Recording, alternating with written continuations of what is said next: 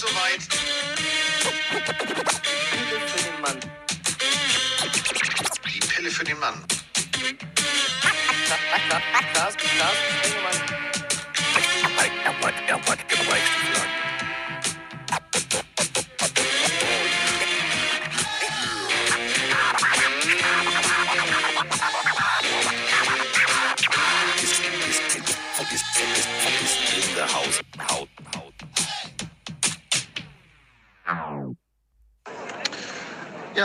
hi Männer. Ich wollte nur mal ganz kurz Danke sagen, dass ihr gerade aufgelöst habt. Ich höre gerade die äh, Cowboys-Folge.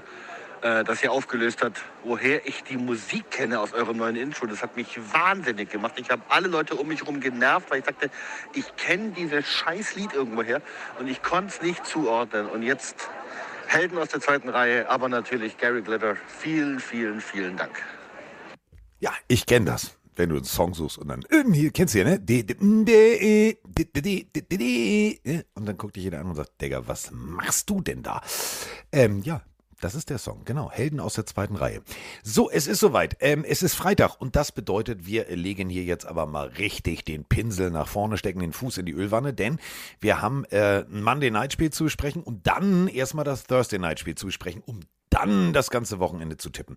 Und da freue ich mich wahnsinnig drauf, dass er wieder fit, gesund und vor allem nicht so nasal klingt wie in der letzten Folge. Die Rede ist von dem Botschafter des Glockenbachviertels. Da ist er, Mike Stiefelhagen. Hallo, lieber Carsten. Random Frage aus dem Chat kommt von Wildy Win. Der möchte wissen, Wildy Win, glaub, wer kennt ihn nicht? Das wird eine Glaubensfrage jetzt, Freunde. Auch alle zu Hause. Äh, Das, ihr müsst euch sofort entscheiden. Ihr müsst sofort antworten. Nicht lange überlegen an das, an was ihr denkt. Ja, B. Sofort raushauen. B. Welche Pastasorte ist deine liebste? Schnell. Penne. Also ja, also, also wenn man jetzt wirklich analytisch an die Sache rangehen möchte, was wichtig ist bei der Nummer, da kommt Ja. so ein bisschen drauf an, was du mit dieser Pasta essen möchtest. Ne? Also was dazu soll, welche Soße und so weiter. Wenn du jetzt ganz allgemein, würde ich Penne auf zwei setzen. Ja, auf eins. Also. Penne ist, Penne ist am einfachsten zu, zu konsumieren, zu essen. An Ja, da machst du Tagliatelle. Ich finde Sauerei. diese, ich finde diese, Brei diese Breitbandnudeln, Tagliatelle. Ja, find die sind sehr geil. Die sind geil. Die wären Aber bei Penne, mir an zwei. Penne, ja. ja. Die wären bei mir an zwei. Aber Tagliatelle geht auch nur mit dunkler Oberbekleidung. Gibt's irgendwas, was du gar nicht machst? So Fusilli, was der Chat gerade schreibt, diese kleinen, geringen, Das ist, mir, das mir zu fummelig. Jetzt mal ernsthaft, Ja, wenn ich Hunger habe, dann will ich da nicht. keine, will ich nicht à la Mesh irgendwie noch eine Operation am offenen Herzen Entweder- vornehmen. Entweder einmal reinstechen mit der Gabel wie bei Penne und dann acht rein in den Ja. Schlund oder halt einmal drehen wie bei Spaghetti und Tagliatelle und rein. Aber dieses Fusilli ist mir, nee. Und was ich halt auch liebe, ist Gnocchi. Gnocchi ist genau das Ding für mich. Großes Bällchen, kleiner Mund, Abfahrt. Passt. Ja, das, äh, ja. Ja, großes Bällchen, kleiner Mund. Hi, der Witzka. Da, da Willkommen sind bei wir Pelle schon für den wieder. Mann. Da sind wir schon wieder auf dem Niveau, auf dem wir immer sind, bei 3 Minuten 18. Los geht's in die wilde Fahrt. Ähm, äh, Grüße gehen erstmal raus an alle, pauschal jetzt. Ähm, ich habe heute Weihnachtsbäume verkauft. Ähm, so viele, so viele Pillenarios habe ich noch nie, noch nie an einem Stadtteil, also gebündelt, irgendwo gesehen. Ähm, wir haben äh, bei äh, Autohaus Günther, also bei Kia und Nissan, in Poppenbüttel, Arnsburg und Bergedorf äh, Weihnachtsbäume verkauft. Ich war heute in Poppenbüttel, habe das gestern angekündigt.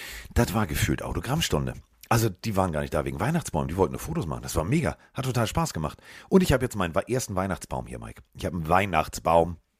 Hast du einen, der bis zur Decke geht oder so einen kleinen Süßen? Ähm, du weißt ja, wie groß äh, unser Tourbus in Anführungsstrichen ist, wie groß so ein Levante. Da geht viel rein. Sehr viel. Ähm, ich habe den Beifahrersitz vorfahren müssen, um den, die Rückbank umzuklappen, um den Weihnachtsbaum in seinem Netz bis, also der hat mich beim Fahren genervt. Ähm, ich bin gespannt, was äh, Moni dazu sagt, wenn der Weihnachtsbaum hier nachher steht. Er ist noch im Auto, weil ich mir gedacht habe, Alter, den kriege ich eigentlich alleine nicht hoch. Ich wollte nur einen Weihnachtsbaum mitnehmen und habe das so erzählt.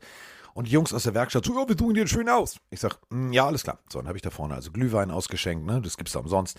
Und habe da rumgealbert und die Leute bespaßt. Und irgendwann sage ich so, Jungs, ähm, ich fahre dann jetzt los. Ja, ja, ist schon im Auto. Ich sage, oh, danke. Geh zum Auto und denk mir, Alter, euer Scheiß Ernst? Was denkt ihr, wo ich wohne? In der Sextinischen Kapelle oder was?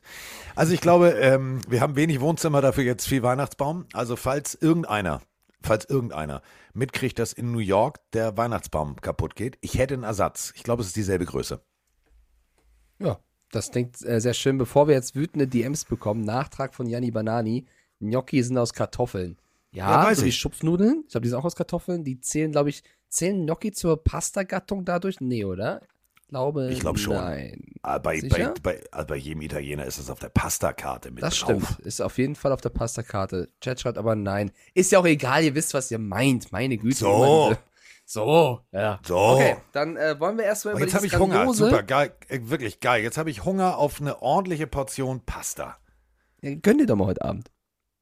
Ja, mal jetzt, ich habe jetzt justamente Ja, in diesem Freund, ich Moment sag um dir, 14.43 Oh Uhr gut, ich sag dir Hunger. ein Wort, dann hast du keinen Hunger mehr. Colts. Auch so ein rheinischer Sauerbraten geht immer. da Ja, sind wir wieder äh, bei Köln. Tata. Gut, ich Für dachte, alle, die es vielleicht nicht wissen, Logo oder so. für alle, die es vielleicht nicht wissen, rheinischer Sauerbraten wurde früher aus aus Pferd gemacht. Ja, zum Glück nicht mehr. Ähm, ich wollte eigentlich, also Doch, wir haben über eigentlich schon Also, gesprochen. ich wollte, In den, Brauer, in den richtigen. Brauhäusern ja. In den richtigen Brauhäusern ja. Äh, wir müssen tatsächlich, wir müssen, wir müssen über ähm, Monday Night sprechen. Ähm, oder wie ich es nenne, welchen Rekord will Tom Brady eigentlich nicht brechen? Das ist jetzt hier mal die Frage. Das müssen wir auch mal wirklich so im Raum stehen lassen. So weit hinten hat er noch nie gelegen und dann das Spiel noch gedreht, wie äh, gegen die Saints. Also zu Deutsch, es reicht ein Tom Brady, der am Ende erkennt, oh, weil, äh, gewinnen können wir noch, okay, dann machen wir das mal eben schnell. Ähm, phänomenales Ende einer ziemlich drögen und ziemlich langweiligen Partie. Ja, und das Ergebnis erinnert mich so ein bisschen an das von letzter Nacht, äh, weil es stand auch da 16-3. Ähm, ich ja, fand auch die Saints wieder sehr enttäuschend. Ich fand die Buccaneers wieder enttäuschend. Es war kein Spiel, was Spaß gemacht hat. Ist natürlich krass zu sehen, wie sie am Ende in, mit paar Minuten auf der Uhr ein 16-3 aufholen und 14 Punkte im letzten Viertel werfen. Äh, ja, ich glaube, das tollste Comeback aller Zeiten für ihn bleibt das gegen die Falcons im Super Bowl, aber das jetzt hier gegen die Saints äh, war trotzdem Kann wichtig, weil sie, sie Direkt jetzt mit 6-6 Rekordbuch. Ja, sie führen jetzt mit 6-6 ihre Division an. Also es war ein sehr wichtiger Sieg. Aber das ist so ein bisschen die Division der Enttäuschung. Enttäuschung. Also egal ob Saints, Buccaneers, äh, Panthers, Falcons, kein Team äh, galoppiert davon, sondern es ist wirklich sehr ähm, enttäuschend, was da dargeboten wird, finde ich. Und man muss äh, ja eine Sache, also nochmal wirklich explizit äh, mit Textmarker hervorheben. Rein theoretisch hat Brady die volle, und ich zitiere Mike Stiefelhagen, Kapelle. Also da ist keiner jetzt raus oder krank oder irgendwas. Die sind alle fit und da. Trotzdem wirken die Buccaneers eher wie so ein bisschen Flügellahm, ein bisschen Sand im Getriebe. Das wirkt nicht rund. Klar, der, die, die, du hast es gerade gesagt, aufgeholt am Ende, den Sack zugemacht. Ähm, aber vorher, also du, du hast ja vorher Buccaneers gesehen, die, die nicht Buccaneers waren. Und du hast, finde ich, auch Saints gesehen, die sich weit unter Wert verkaufen. Also ja, wenn dann der Pass auf Taysom Hill, das war ein Dump-Off-Pass nach außen, da war eigentlich was ganz anderes geplant. Olave mit seinem ersten Drop, das muss man auch sagen. Also da, da war auch der Wurm drin. Ähm, also verstehe ich alles nicht. Ich verstehe die Saints nicht, aber ich verstehe auch die Buccaneers nicht, denn das sind Ja, eigentlich so die Buccaneers von vorher. Es ist auch ein bisschen, also beide Teams sind diese Saison über auch sehr verletzungsgeplagt. Also Leonard Fournette zum Beispiel spielt gefühlt auch schon die ganze Zeit angeschlagen. Bei den Saints ist es so, dass auch ein Landry nicht ins, ins Rollen kommt und dauernd irgendwelche Wehwehchen hat. Evan Kamara hat viele enttäuschende Spiele diese Woche, äh, diese Woche, diese Saison gehabt.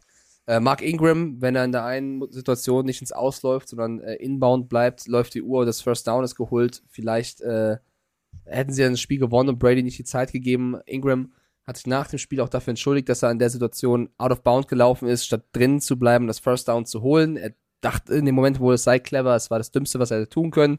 Wurde auf Social Media dafür auch zerrissen mit, wie kann ein Football-Player so wenig IQ besitzen in dem Moment. Alles sehr, sehr hart, weil, also natürlich ist ein grober Schnitzer, trotzdem sollst du in der Lage sein, so ein Spiel zu gewinnen ohne diesen Schnitzer. Ja, ich kann natürlich jeden verstehen, der sich darüber aufregt und Mark In- Ingram hat es bestimmt nicht absichtlich getan. Ähm, war trotzdem sehr, sehr bitter. Andy Dalton eigentlich mit einem guten Spiel, also zumindest einem fehlerfreien Spiel gegen die Buccaneers. Also von der Gesamtleistung her hätten die Saints das hier gewinnen müssen. Aber wenn du es halt so leichtfertig dann am Ende hergibst, dann ist das so ein typischer Brady-Moment, der auf der PK danach halt auch ganz ja, locker sagt, so ja, war ja alles geplant. Weiß ich nicht. Also ich bin von dieser kompletten Division dieses Jahr einfach sehr enttäuscht. Ja, also wir haben uns, glaube ich, alle viel mehr von Brady und den Bucks versprochen. Immerhin, da können wir froh sein, fürs, fürs Munich-Game hatten sie wahrscheinlich super plus getankt und auf dem Superman-Heft geschlafen und sich fest vorgenommen, alles richtig zu machen. Ähm, das war jetzt wirklich, ich glaube, das letzte Aufbäumen von Buccaneers gegen ein Team, was es auch zulässt. Die nächsten Wochen werden echt härter. Ähm, über die kommende Woche sprechen wir natürlich gleich. Wenn die jetzt nicht langsam, aber sicher ihren Rhythmus finden und ihren, ihren, ihr Mojo zurückkriegen, dann wird das ganz hässlich. Du bist da auf Division Platz 1, du kommst in die Playoffs. Aber dann kriegst du in der ersten Playoff-Runde so die Hucke voll, dann wird dir so der Popo versohlt, da ist Schluss. Absolut. Eine Frage noch aus dem Chat von Janni ist, äh, wieso setzen die Saints nicht auf ihren besten Mann, Alvin Kamara? Hat der Verletzungsprobleme? Da muss man sagen, der hat die letzten Wochen ja gespielt. Der hat in diesem Spiel auch gespielt, hat äh, zwar weniger Lauf ähm, Carries bekommen als, als Ingram im großen Teil, aber wird auch im Receiving wieder eingesetzt.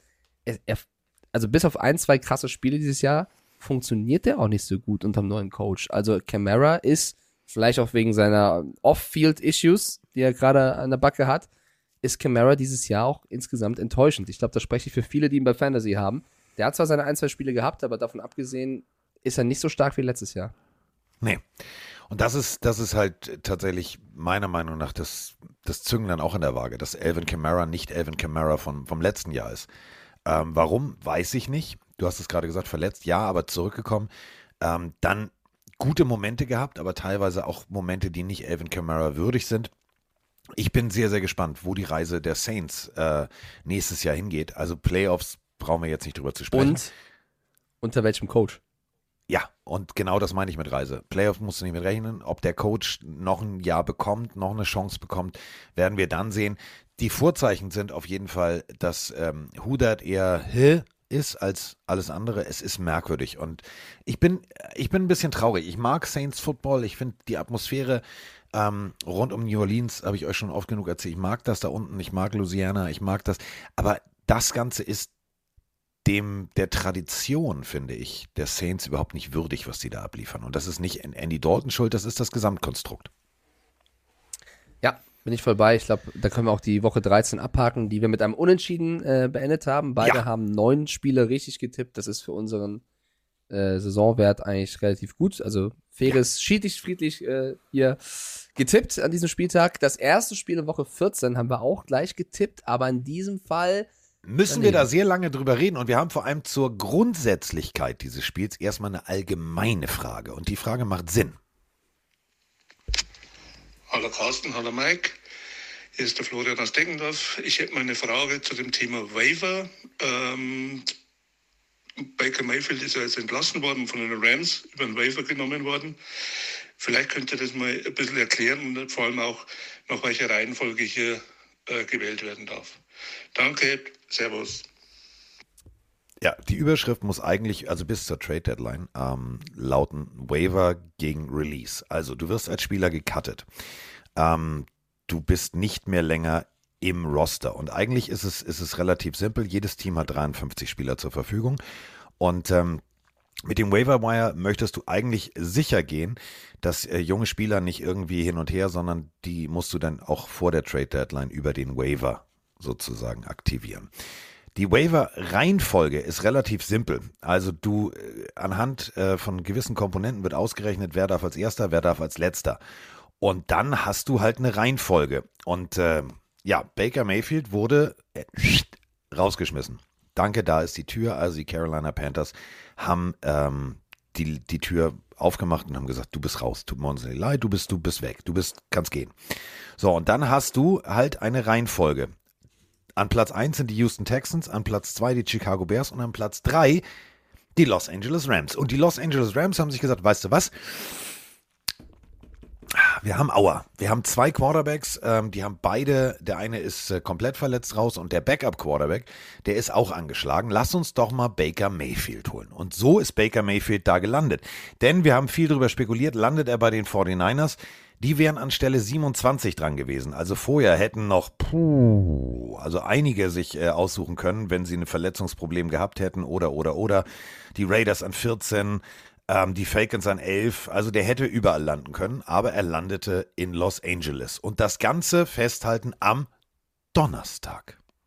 Donnerstag. Ja, und da muss man auch mal äh, Baker loben, denn wie jetzt rauskam, hat er den Flug nach Los Angeles bereits gebucht gehabt, als noch gar nicht klar war, dass er dorthin gehen wird. Er hat einfach damit gerechnet, geguckt, okay, wer könnte mich holen? An drei sind die Rams, Stafford raus. Da hat er sich schon den Flug gebucht, ohne zu wissen, dass sie ihn wirklich holen. Also er war da so hyped und, und hat sich so sehr darauf vorbereitet, dass er quasi da schon ja, prepared war, um lo äh, direkt loszulegen. Das ist wirklich sehr stark gemacht von ihm.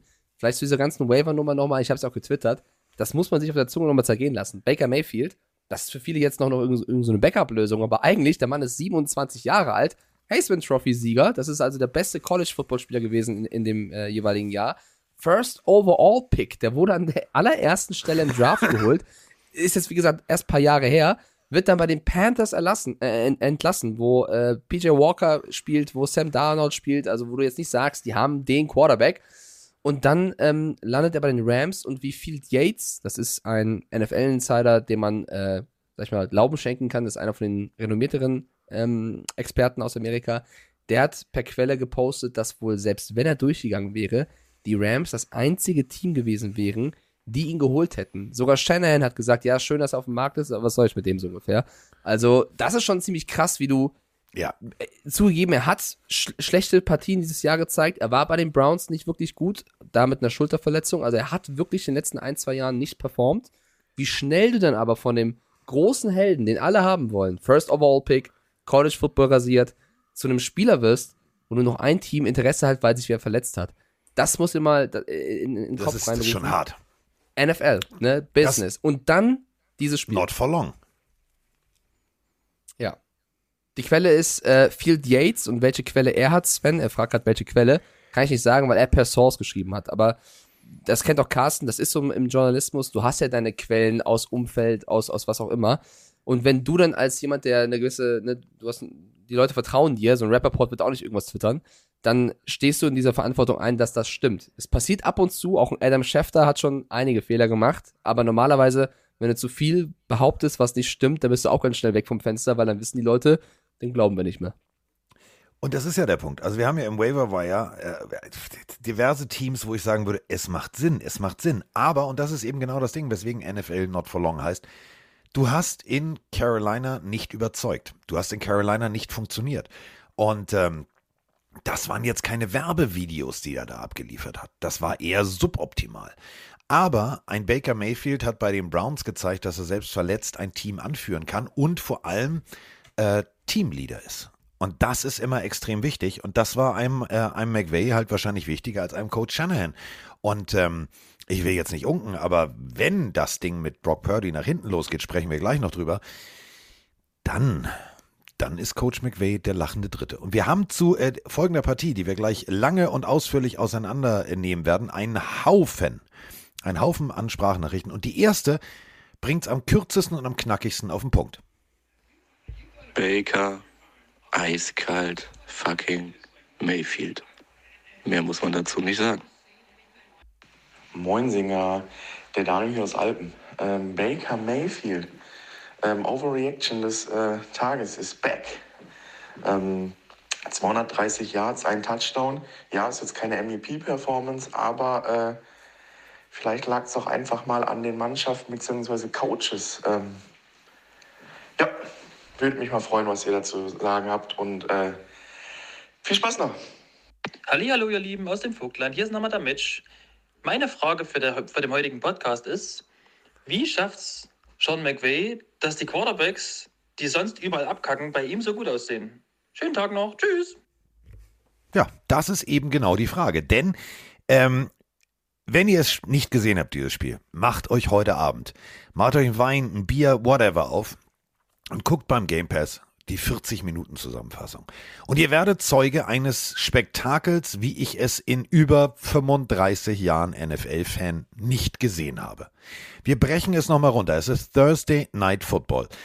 Anfang der Woche ist Baker Mayfield erst nach Los Angeles gekommen.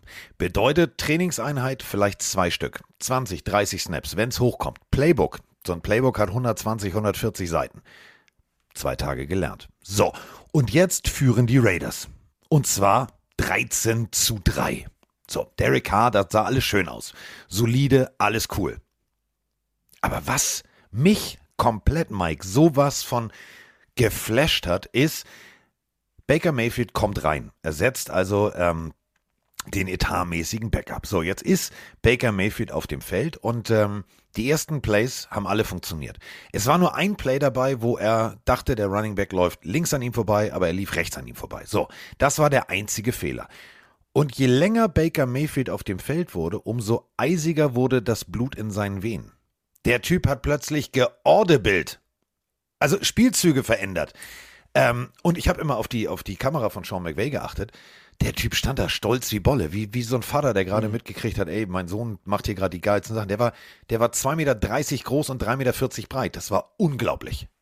Ich möchte nur kurz festhalten, dass die letzten beiden Spiele, die die Raiders verloren haben, einmal gegen die Colts waren, wo irgendein ESPN-Analyst namens Jeff Saturday coacht. Und das andere Spiel ist gegen einen Quarterback, der das Playbook nicht mal kennt. Ja. Ähm, ja, 17-16 haben die Rams gewonnen durch diesen letzten unfassbaren Drive von Baker Mayfield. Und ich bin voll bei dir, was die Begeisterung angeht. Das ist schon, das muss man auch mal abfeiern, was er da gezeigt hat. Das verdient Respekt und es ist großartig. Natürlich, viele haben jetzt auch hier schon geschrieben bei Twitch, auch in unseren DMs, wie kann das sein? Der kennt das Playbook doch gar nicht. Der wird es auch nicht komplett kennen, Freunde. Das kann er gar nicht kennen auf diese kurze Zeit. Aber vor allem in so einem äh, No-Huddle-Offense-Spiel, wie jetzt in, in, in dem Fall, wo du am Ende einfach nur schnell spielen willst, um die Zeit ähm, nicht runterticken zu lassen, da wählst du natürlich auch meistens Standardspielzüge, die einfach funktionieren müssten und nicht das große Trickplay. Aber es ist, soll es nicht schmälern. Es ist trotzdem eine riesengroße Leistung und das, das Bemerkenswerte, was du schon gerade hervorgehoben hast, ist halt wirklich, wie er irgendwann angefangen hat, angefangen hat zu sagen, ich mach das jetzt. Also, er, er hat ja in, in One-on-One-Situationen reingeworfen oder auch in, in kleine Fenster, wo du gedacht hast, Alter, wenn der den jetzt wegwirft, ist das Spiel halt vorbei. Und das als jemand, wo vielleicht die Karriere auf dem Spiel steht, wir haben es gerade äh, skizziert, bei dem ist es äh, in kurzer Zeit komplett runtergegangen. Und er hat diese eine riesige Chance beim Super Bowl-Winner jetzt zu starten und dann nutzt Ja. sie, obwohl sie mit irgendwelchen Tutu Atwells als Receiver spielen. No disrespect, aber ne, da ist eigentlich ein Cooper Cup. Wo sie mit einem Van Jefferson spielen, der wieder zurückgekommen ist nach Verletzung. Wo sie mit einem Running Back Cam Akers spielen, der eigentlich weg wollte. Wo eine O-Line spielt, wo ich mich auch einstellen könnte und könnte starten. So, okay, das sollte ich jetzt nicht sagen, aber ihr wisst, was ich meine. Wo sehr, sehr viele Spieler notgedrungenerweise spielen oder angeschlagen spielen. Und er zeigt so eine großartige Performance. Das verdient maximalen Respekt. Und glaube, was ein ganz wichtiger Faktor ist, den du auch schon gesagt hast, das Bondage zwischen Das McVay und. Mayfield. Die haben sofort geklickt, auch nach dem Spiel die Bilder, wie McVay den Gameball Mayfield gibt und der, warum auch immer, seinen Kopf wieder gegen irgendwelche Helme donnert, soll er halt machen. Ähm, großartig. Also da, das ist die große Gabe eines Sean McVay, neben dem Spielzüge auswendig lernen und ein Playbook entwerfen. Und der hat dieses Jahr auch Fehler gemacht, muss man auch sagen. Aber Spieler zu catchen, aus denen das Beste rauszuholen, vor allem beim Quarterback, ist eine wahnsinnige Gabe von Sean McVay. Und wir müssen eine Sache nochmal ganz deutlich betonen. Du hast zwei Tage, maximal einen Tag mit Eingewöhnung, mit, mit dem ganzen Papierkram, mit allem Pipapo, einen Tag Training. Und du kommst in die Situation, für alle, die das Spiel nicht geguckt haben, weil ihr die Nacht nicht durchgemacht habt, gedacht, aber komm, das wird eh, na, wie, wie, sagt, wie, wie hast du immer so schön gesagt, das ist, eigentlich ist es ein Freilos. Die, die Rams haben am Ende ein Gesicht gezeigt, wo ich mir gedacht habe, so, alter Falter, das ist geil. Wir sprechen hier von einem Punt, der an der 3-Yard-Linie gedownt wird. Also die Raiders punten, feiern sich ab. Der Panther macht schon so eine Kehle-Durchschneid-Geste. Das ist der Sack, der Sack ist zu. Und dann siehst du einen Umschnitt, ein Baker Mayfield, der zu seinen Mitspielern geht, während sie aufs Feld gehen und ihnen sagt so, und du siehst von der Körpersprache her, Jungs, vertraut mir mal, aus der eigenen Endzone, ich krieg das hin. Erster Pass, geht raus, wird gefangen, aber out of bounds. Und er sagt zu dem Receiver, Digga, geht auf mich, hätte ich besser werfen müssen. Du siehst es, du siehst es. Und dann führt er dieses Team einmal übers ganze Feld mit Präzision auf Spieler, die er nicht kennt. Er kann das Timing eines Jefferson nicht kennen. Er kann das Timing von, von seinen Mitspielern nicht kennen. Das geht gar nicht. Trotzdem schafft er das. Und am Ende dann wirklich mit ablaufender Uhr diesen Sieg einzufahren. Ähm, wir haben oft genug gesagt, oh, ist Baker Mayfield noch derselbe? Baker Mayfield ist derselbe. Punkt. Muss man auch mal dann Ja. wieder den Hut ziehen und sagen, ehrlich, das hätte ich jetzt nicht erwartet. Richtig, zu 100 Prozent. Es kommt eben aber auch auf Konstanz an. Das muss er jetzt beweisen. Das war ein super starkes Spiel. Er ist oft ins äh, Risiko gegangen, hatte natürlich auch ein bisschen Glück, beziehungsweise ähm, es hat funktioniert, was er, was er vorgehabt hat. Das muss man anerkennen. Trotzdem, ich warne nur davor, weil sehr viele auch hier gerade schon wieder bei, bei, bei Twitch ähm, schreiben, irgendwie wird er jetzt Starter und äh, also man darf jetzt auf gar keinen Fall abheben, weil da, wenn Baker Mayfield einen großen Feind hat, dann ist es hier und da auch sein Ego. äh, das, ich weiß noch, wie er bei den Browns sehr viele Nieder Niederlagen auf seine Schulter genommen hat und, und ein, ein Leader war und vorangegangen ist. Diesen Baker Mayfield braucht das Team und nicht den Baker Mayfield, der irgendwann seinen Kopf zu aufregenden Helmer haut und denkt, er ist irgendwie Hulk oder so. Natürlich, wenn er so spielt, kann er das machen, aber er darf eben nicht abheben. Und ich glaube, da ist er bei McVay äh, in guten Händen. Ich habe übrigens gerade einen, einen witzigen Fehler gemacht. Ich habe gesagt, das Bondage zwischen, zwischen McVay und ähm, Mayfield. Bondage Ja, bedeutet ja. sowas wie Sklaverei oder, oder ne, äh, auch sexuell gesehen. Genau, ich meinte eigentlich das Bond, also die, die Verbundenheit. Und Aber Bondage kannst du sagen. Also du kannst sagen, die, Ver die Verbindung, das geht. Ja, ich war mir gerade ein bisschen unsicher, weil ich hab's mal gegoogelt und da steht sowas wie Leibeigenschaft und, und Hörigkeit und Knechtschaft. So meinte ich das nicht. Ich meinte die Verbindung, ja. Einfach Er Deutsch meint, er reden, meint, die, meinte er meint, Englisch, die, ja. er meint die, Chemie, die Chemie. Ja, ja, die haben die eine Nacht gehabt, ne? Du weißt, da hat der McVay mal er kurz meint seine nicht die japanische Wickelkunst. Ist wirklich japanische Ja. Wickelkunst. Ich, also, ich würde niemandem das glauben, außer dir, Carsten. Natürlich du mit deiner Ja. Erfahrung. Äh, das Bonding, Dankeschön. Ja, ist doch egal, ihr wisst, was ich meine. Ähm, Ja. Großartig, also sehr, sehr schön. Man muss aber auch kurz mal über die Raiders sprechen. Ich habe schon über die Überschrift. Defense. Bondage ist nicht Bonding. Oh, ja, das ist sehr gut. ähm, die, die, die Raiders äh, reden und vor allem die Defense der, der Rams, weil die hat natürlich auch die Offense im Spiel gehalten. Weil von diesem letzten Drive oder von diesem letzten Viertel abgelehnt, Freunde, äh, abgesehen, Freunde, war, hatte Mayfield auch verständliche Fehler drin, beziehungsweise die Offense-Fehler drin. völlig klar ist. Und was völlig normal ist, also hier an der Stelle gar kein Vorwurf. Aber trotzdem, die, die, die starke Defense der Rams hat sie im Spiel gehalten. Und das durch einen ganz, ganz, ganz schwarzen Tag von Derek Carr. Also wirklich wieder mal ein Derek Carr-Spiel, wo du sagen musst, noch ein, zwei da mehr von. Und dann bin ich bei Carsten zu sagen, da muss man drüber nachdenken, weil das war ein Spiel, was die Raiders wieder mal hätten gewinnen müssen. Und ich, ich weigere mich weiter auf die Raiders zu tippen, weil wenn ich auf sie tippe, verlieren sie. Wenn, sie, wenn ich gegen sie tippe, gewinnen sie. Es ist echt ein bisschen äh, verrückt, weil sie haben so viele Spiele gehabt, wo sie hätten gewinnen müssen und uns verhauen haben. ist so ein bisschen Lions-artig, was sie dieses Jahr spielen. Und ich meine, da ist ein Devonta Adams, der irgendwie die Kralle von Ramsey äh, über seinem Gesicht hat und trotzdem ein äh, mit einer Hand den Ball fängt. Also Adams wieder mit einem Wahnsinnsspiel und trotzdem kriegen sie es hin, das Spiel zu verlieren, auch weil die Rams zum Beispiel Josh Jacobs gut, raus, gut rausgenommen haben. Also deswegen auch Props an die Defense der Rams und die Raiders. Alles in allem schon wieder mal enttäuschend. Und schon wieder eine Führung weggegeben. Sie stehen 5-8, auf der anderen Seite äh, die Rams stehen äh, 4-9. Die Rams äh, müssen dann nächste Woche, also am Wochenende dürfen sie zugucken ähm, und können sich vorbereiten, intensiv mit wahrscheinlich Baker Mayfield als Quarterback gegen die Green Bay Packers. Dann geht es äh, zu Hause äh, gegen Denver, dann äh, muss man nochmal nach Los Angeles, also äh, sozusagen im eigenen Stadion das Auswärtsspiel gegen die Chargers. Und dann äh, muss man nochmal nach Seattle und dann ist die Saison durch. Also mit den Playoffs brauchen wir, wenn da oben nicht die Hölle zufriert, gar nicht zu reden. Also äh, Carsten, Seattle, ja, ich wollte dich zu Ende reden lassen, ich hatte es jetzt durch. Ja, Seattle. Seattle, San Francisco vorneweg. Ähm, es geht jetzt tatsächlich eigentlich wahrscheinlich nur noch darum, äh, Detroit den Draftpick zu verhageln. Aber ähm, warum soll es nicht noch klappen? Noch, noch ein paar Siege und Detroit pickt ein bisschen später, ganz einfach. weil du gerade noch Seattle reingeworfen hast, Bobby Wagner ist ein Megatransfer. Der Typ hält Ja. die Defense so stark zusammen bei den Rams, was der da abreißt, großartig, vor allem nach der Verletzung von Aaron Donald. Ich wollte nur sagen, wir sollten jetzt auf Wörter für die nächste Zeit verzichten, wie Bondage oder Sex oder Leder oder Fesselspielchen oder irgendwas, was sexuell oder pervers ist. Warum, warum warst du gerade bei Fesselspielchen so, so e- emotional mit der Stimme? Das gibt mir jetzt ein bisschen zu denken. Flashbacks. Ähm, Nikola Rajic hat geschrieben, meine AirPods sind leer. Naja, lass ich jetzt den Bus halt mal mithören. Nikola Rajic im Bus muss jetzt leider den ganzen Bus mithören lassen. Bei Hallo, liebe. Busfahrer. Ich weiß, ihr habt jetzt. Feierabend, ihr wollt nach äh, Hause ins Wochenende. Wir sind nur zwei sehr normale Jungs, die eigentlich völliges völliges Football-Talk-Wissen hier anbringen wollten, aber wir sind abgerutscht. Wir äh, dachten nämlich, dass äh, Bondage auch äh, Bonding ist. Ich weiß, das eine ist eine japanische Fesselkunst, die man benutzt, während man Bumsi-Bumsi macht und das andere ist, wenn man eine Verbindung zum anderen hat. Falls Sie sich Ja. belästigt fühlen von unserem Podcast, drücken Sie einfach den roten Knopf Ihres Vertrauens Und, an äh, den Haltestangen dieses Busses und steigen Sie aus. Und Nico, ich hoffe, dass äh, die Ohrfeigen mittlerweile verdaut sind und die Kratzer am Rücken weg sind, von denen du erzählt Und wenn dich irgendjemand So. anguckt und sagt, hey, das ist genau mein Thema, überleg es dir, ob du mitgehst. So, Bitte ähm, für einen Mann, gerne reinhören. so. so. Wir sind in der, auf der Busbeschallung der 369 Richtung Oh, Hauptbahnhof. Junge. Mann, Mann, Mann, doch, was hier äh, bei uns so los ist. So, Grüße die Sprachnachricht. Bömmel. Warte kurz, ganz kurz. Böm- Bömmel war ein Gast in Köln der, Ja. der großgewachsene Mann im San Francisco 49er-Trikot, der hat Ja. mir erzählt, dass er, ich glaube, es war Bus und nicht Bahn, dass er Busfahrer ist und uns immer vorne hört. Also wir haben Ja. einige Liebe in, in vielen Bussen in Deutschland.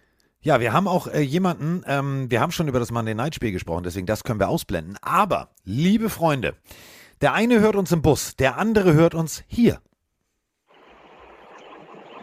Hallo Carsten, hallo Mike, ähm, Marc aus Österreich. Ähm, ich bin gerade unterwegs, durch, quer durch Utah, ähm, fahre durch die Salzwüste, höre mir den Podcast an und wollte noch schöne Grüße ausrichten an die Truppe. Ähm, cooler Podcast und wollte noch ein Feedback geben zum Spiel gestern, Saints gegen Tampa. Ähm, ich habe mir das ja am frühen Abend anschauen dürfen und habe dann nach drei Viertel ausgeschalten, weil, weil das Spiel so langweilig war, weil dem Tom Brady nichts gelungen ist. Und ähm, habe heute Morgen die Wiederholung angeschaut und hat er doch wieder let- die letzten fünf Minuten Gas gegeben und das Spiel dann rumgerissen. Ähm, ja, ich fahre jetzt zum, zum Speedway in die Salzwüste. Die werden Spaß haben. Ähm, macht weiter so. Toi, toi, toi. Grüße aus den Staaten. Alter, du bist die geilste Katze. Du, also, ohne Scheiß, Bonville, so heißt das da, ähm, äh, sollte Mike als, als, als bekennender Motorsportjournalist kennen. Äh, das war das, wo sie damals versucht haben, mit dem Honda äh, Formel 1 Auto mm, 400 km/h zu, äh, zu knacken. Das ist geil. Das geht nur geradeaus, da kannst du richtig, das ist mega. Mega. War ich einmal leider nicht mit einem Top-Auto, sondern don't be rental, it's a gentle, aber äh, don't be gentle, it's a rental. Sagen wir es mal so, ähm, die Autovermietung mit dem H vorne, äh, die haben ein sehr runtergewohntes Auto zurückgekriegt. Also zumindest was die Reifen angeht. Das Auto innen war sauber, aber die Reifen, die haben sehr gelitten. Viel Spaß.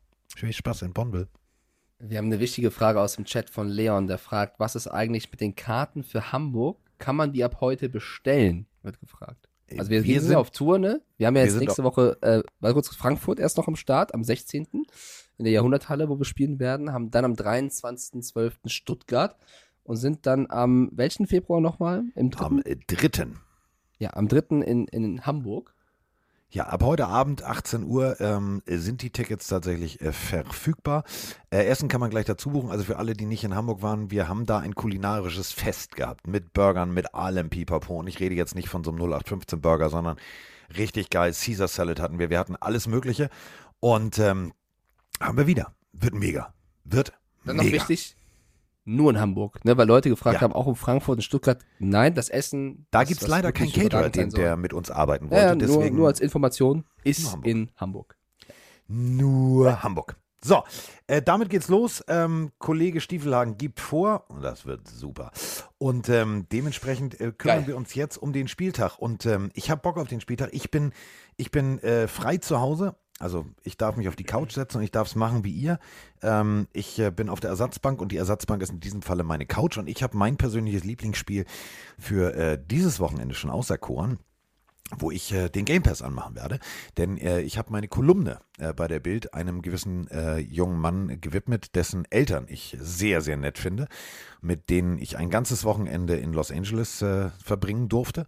Und ähm, ich habe die berühmte Überschrift damals, die in jeder deutschen Tageszeitung war, Wir sind Papst, einfach mal umgemünzt in Wir sind Amon Ra. Und äh, meine persönliche Lieblingspartie an diesem Wochenende ist, äh, und da kommen wir äh, leider viel später drauf, weil in der Reihenfolge wird Mike das nicht als erstes raussuchen, ist Minnesota gegen Detroit. Das ist mein, mein, mein Highlight. Da habe ich richtig Bock drauf, Freunde. Ich glaube, das wird auch ein Highlight-Spiel. Ähm, MZ Doktor schreibt gerade rein, Hamburg sei schon verfügbar. Checkt einfach mal, Freunde, vielleicht erst Hamburg der ist ja schneller als gedacht, hör Ja, mal. der hat Bock, der hat Bock, der hat Bock. Ja, Ähm, wir können auch gerne mit Vikings Lions anfangen. Ich bin ja flexibel, Carsten, wie du möchtest. nee, komm, wir auch machen das richtig in der chronologischen Reihenfolge, Okay. sonst kommen wir Dann mit, pass auf. mit dem Tippen durcheinander und so. Ja, das habe ich bisher auch geschafft, das kriegen wir schon hin. Chronologisch wäre unser erstes Spiel und da muss man erstmal eine Hiobs-Botschaft vorwegschicken, weil die eben vor ein paar Tagen kam. Die New York Jets im wichtigen Divisionsduell gegen die Buffalo Bills, wo gerade wirklich die nächste negative Nachricht um die Ecke kam. Oh, ja. Denn doch Torn ACL, also ein Kreuzbandriss bei Von Miller. Und das ist so ein fehlendes Puzzlestück, was sie extra geholt haben für den Super Bowl Run. Das könnte vor allem in Richtung Playoffs jemand sein, der absolut fehlen wird für den ja, ganz tiefen Lauf. Die New York Jets, ähm, ja, haben schon einmal das Vergnügen gehabt mit den Buffalo Bills. Und äh, da muss man zwei Leute loben. Einmal ähm, Source Gardner. Gut, er musste nachher irgendwann umschiften weil er es äh, tatsächlich äh, gegen Dix nicht geschafft hat. Dann kam aber sein Kollege ran und hat gesagt, weißt du was, ähm, ich übernehme mal den Job hier. Das sah richtig gut aus. Also 2017 haben die Jets damals die Buffalo Bills geschlagen. Das war das Hinspiel in Woche 9. Ist jetzt nicht so ewig lang her. Und Josh Allen an dem Tag zwei Interceptions, ein 46,8er Rating. Das war abstrus schlecht. Grund war, ja, die Ellbogenverletzung. Und die Ellbogenverletzung, die hat er irgendwie bis heute noch so ein bisschen im Kopf. Fünf, sechs, acht Quarterbacks-Hits, das war mal eine Defense-Leistung von Quinn Williams und Konsorten. So spielst du gegen Josh Allen. Ich tue mich sehr schwer. Also ich überlege die ganze Zeit, ich glaube, die Bills haben mir echt in den letzten Wochen, die haben immer wieder Schwächen gezeigt, die sind schlagbar. Die Jets auf der anderen Seite mit Mike White, äh, wo du immer mehr Stimmen hörst, auch von Garrett Wilson, der sagt, das ist mein Quarterback, der Typ ist Wahnsinn, also der muss eine Ausstrahlung haben, äh, obwohl er von, als, als von der Bank wiederkommt, der einfach äh, Spaß macht. Also die Leute, es, hat, es, es erinnert wirklich so ein bisschen an Heineke. Das mache ich jetzt gar nicht so, um jetzt einen, einen, einen Hype zu erzeugen, sondern wirklich kurz ernst ähm, dass jemand reingeworfen wird und die Mannschaft mitnimmt. Das schaffen ja nicht wirklich viele Quarterbacks, weil sie vielleicht nur der Ersatz sind, weil du musst ja auch eine gewisse Autorität haben. Und wenn du eben nicht der Joe Flacco bist, von dem jeder weiß, der hatte mal eine krasse Prime, sondern jemand bist, der jetzt ein No-Name ist, dann musst du ja irgendwas an dir haben, um das Team mitzuziehen. Entweder ist es halt Charisma oder äh, du, du bist mit den wichtigen Spielern im Team gut, keine Ahnung. Irgendwas muss dir geben, damit das Team hinter dir steht und an dich glaubt. Und das in dieser Form mit keinem Namen und trotzdem bist du beliebt beim Team, hat für mich letztes Mal eben Heineke geschafft. Und das, finde ich, hat man jetzt auch bei Mike White bei den Jets tatsächlich. Wenn du siehst, äh, natürlich, wenn du dann noch erfolgreich spielst, dann äh, ist sowieso klar, dass das von selber kommt. Das muss er erstmal schaffen. Und deswegen, äh, er wirkt für mich auch wie ein, ein Typ, der bescheiden ist, der trotzdem selbstbewusst ist und nicht jemand, der irgendwie abhebt. Und ich glaube, das ist ganz, ganz wichtig. Er kennt seine Rolle und liefert trotzdem ab. Und diese Bescheidenheit und dieses trotzdem Selbstbewusste ist so das, was Zach Wilson ja auch gefehlt hat. Dieses, wir sind ein Team und nicht, ich habe die Mannschaft nicht hängen lassen, Gerede. Und deswegen, ich würde es Mike White gönnen, weil wenn er jetzt hier die Bills schlagen sollte mit den Jets, dann wäre das echt der nächste Hammer und die Chancen für Zach Wilson irgendwann wieder zu starten äh, schwinden.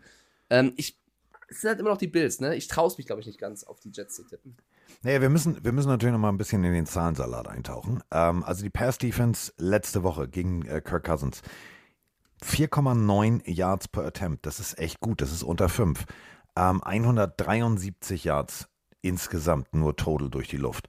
Und wenn du dir anguckst, wie, äh, wie Sauce Gardner und Reed ähm, Justin Jefferson und, äh, und Co. rausgenommen haben, wie schwierig es war auch für, für Hawkinson, direkt in der Mitte den Ball äh, gegen, gegen äh, die Linebacker zu fangen, das ist schon eine extrem gute Defense und das macht deutlich, was Robert Salade aufgebaut hat. Wenn du einen von Jefferson bei 45 Yards und einem Touchdown hältst, dann machst du Gottverdammt nochmal da hinten was richtig. Die haben neunmal, neunmal den Quarterback gehittet, zwei Sacks dabei. Also Kirk Cousins stand wirklich durchgehend unter Druck von rechts, von links, von oben, von unten. Da gab es so ein paar Momente, wo ich gedacht habe, so, Alter, geil, drei Leute gleichzeitig im Quarterback. Da geht aber ein Defense-Schema richtig auf. Und natürlich, ja, Mike White, du hast es gerade gesagt, das war jetzt nicht berauschend. Das war auch nur 59er Rating, zwei Interceptions. Davon waren natürlich auch ein paar Bälle getippt und unglücklich geworfen. Aber Mike White hat funktioniert. Ähm, ja, und vor allem das Ende, ne? Also äh, am Ende genau. die Interception, die ging ja auf sein Konto, weil er äh, verzweifelt war. Wenn Barrios den Ball fängt, gewinnen sie das Spiel. Da hat Mike White den Drive ja äh, fantastisch geführt. Also genau. da, das war ja das Spiel, wo wir gesagt haben, da, der irritiert der Boxscore ein bisschen bei ihm, wie er eigentlich gespielt hat. Ich glaube aber auf der anderen Seite, dass Mr. Allen, der ja auch was wieder gut zu machen hat, da auf Rache aus sein wird. Weil wenn die im Hinspiel nicht einen Allen gehabt hätten, der, ne, wir erinnern uns, äh, den Ball verliert und, und, und Fehler gemacht hat, die untypisch sind, dann gewinnen die Bills auch das Hinspiel. Ich glaube, dass Allen mit einer Menge Wut kommen wird und ich glaube, das wird ein geiles Footballspiel und gehe hier mit den sicheren oder bisschen sicheren Tipp mit den Ich würde dir vorher gerne noch was zuwerfen, bevor du, bevor ja. du tippst. Son of a Knight, Running Back. Letzte Woche 15 Attempts, 90 Yards. Das sind 6,0 Yards pro Carry auf Seiten der Jets. Und äh, wenn ich dir jetzt auch noch die Zahlen um die Ohren werfe, wie die Pass, äh, wie, die, wie die Laufverteidigung im Verhältnis zur Passverteidigung steht bei den Bills, da musst du sagen, ja, Passverteidigung konnten sie. Und das können sie auch richtig gut. Das war Mac Jones, den haben sie wirklich mehr oder minder runtergehalten ähm, bei 5,4 Yards per Attempt. Aber was den Bills die letzten Wochen gar nicht liegt, ist gegen den schnellen Lauf über Außen. Und das ist eben genau das, was Knight ausmacht. Der geht über Außen und macht Hup, Hup und ist weg. Ich sag's nur. Ich sag es nur. Bevor du jetzt willst. Das heißt, du tippst auf die Jets, mein Freund?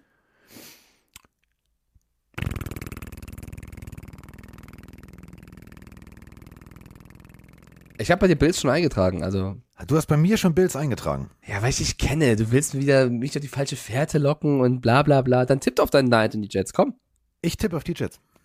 Okay, let's go. Gangrene Sir Germany. Ding Dong, ich hoffe, du hast das gehört. Ich habe auf die Jets getippt gegen Josh Allen.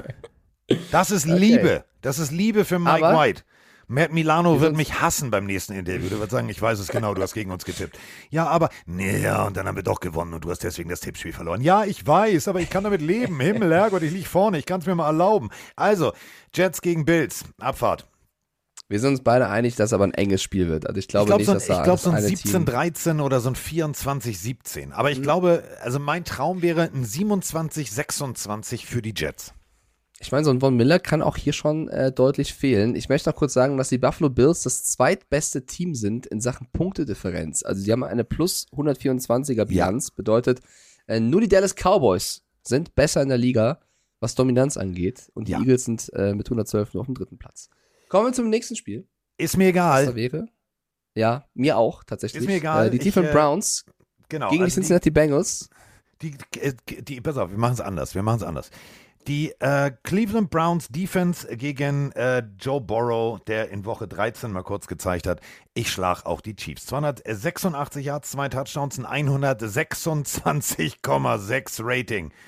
Guten Morgen. Hallo. Joe Burrow gegen Ja, glaub- Patrick Mahomes ist wie früher Manning gegen Brady. Es ist einfach echt geil und äh, Jamar Chase ist wieder da. Deswegen, ähm, die Browns Defense hat letzte Woche alles dran gesetzt, ein Spiel zu gewinnen, was ihr Quarterback nicht gemacht hat. Und insofern wird es nicht unbedingt einfach für Mahomes, aber wer die Chiefs schlagen kann, kann auch erst recht die Browns ohne Quarterback schlagen. Ja, ich bin sehr gespannt, wie, wie ähm, Watson hier spielen wird gegen die Bengals Defense, die zuletzt wirklich auch einen guten Job gemacht hat. Ich glaube, das könnte schmerzhaft werden tatsächlich für ihn. Ähm, unabhängig davon, wer jetzt Quarter äh, Quarterback bei den Browns spielt, die Bengals sind so on fire. Also was Borrow da geliefert hat, ist einfach krass. Der Typ nimmt das Heft in die Hand und geht vor und es funktioniert. Ganz egal, ob mit oder ohne O-Line.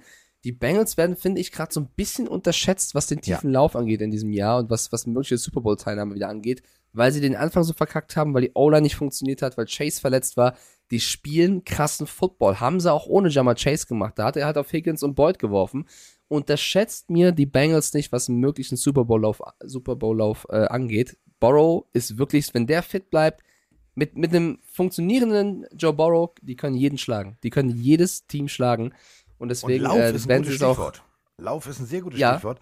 Samir P. P. Ryan. Ja, P. Ryan. Haha, der hat bestimmt in der Grundschule sehr viel Spaß an seinem Nachnamen gehabt. Habe ich mir auch gedacht. Aber der hat jetzt gerade das komplette Laufspiel der Bengals übernommen. 21 Läufe. 21 Läufe. Einfach mal kurz gezeigt, wo der Hase links läuft. Der hat so sukzessive die richtigen Lanes gefunden, hatte geile Vorblocker. Mir hat das richtig, richtig gut gefallen. 106 Yards, 5,0 pro Carry. Zweimal gelaufen, ein neues First Down. So spielst du Offense. Und die werden die Browns lange, lange mit Deshaun Watson an der Seitenlinie halten.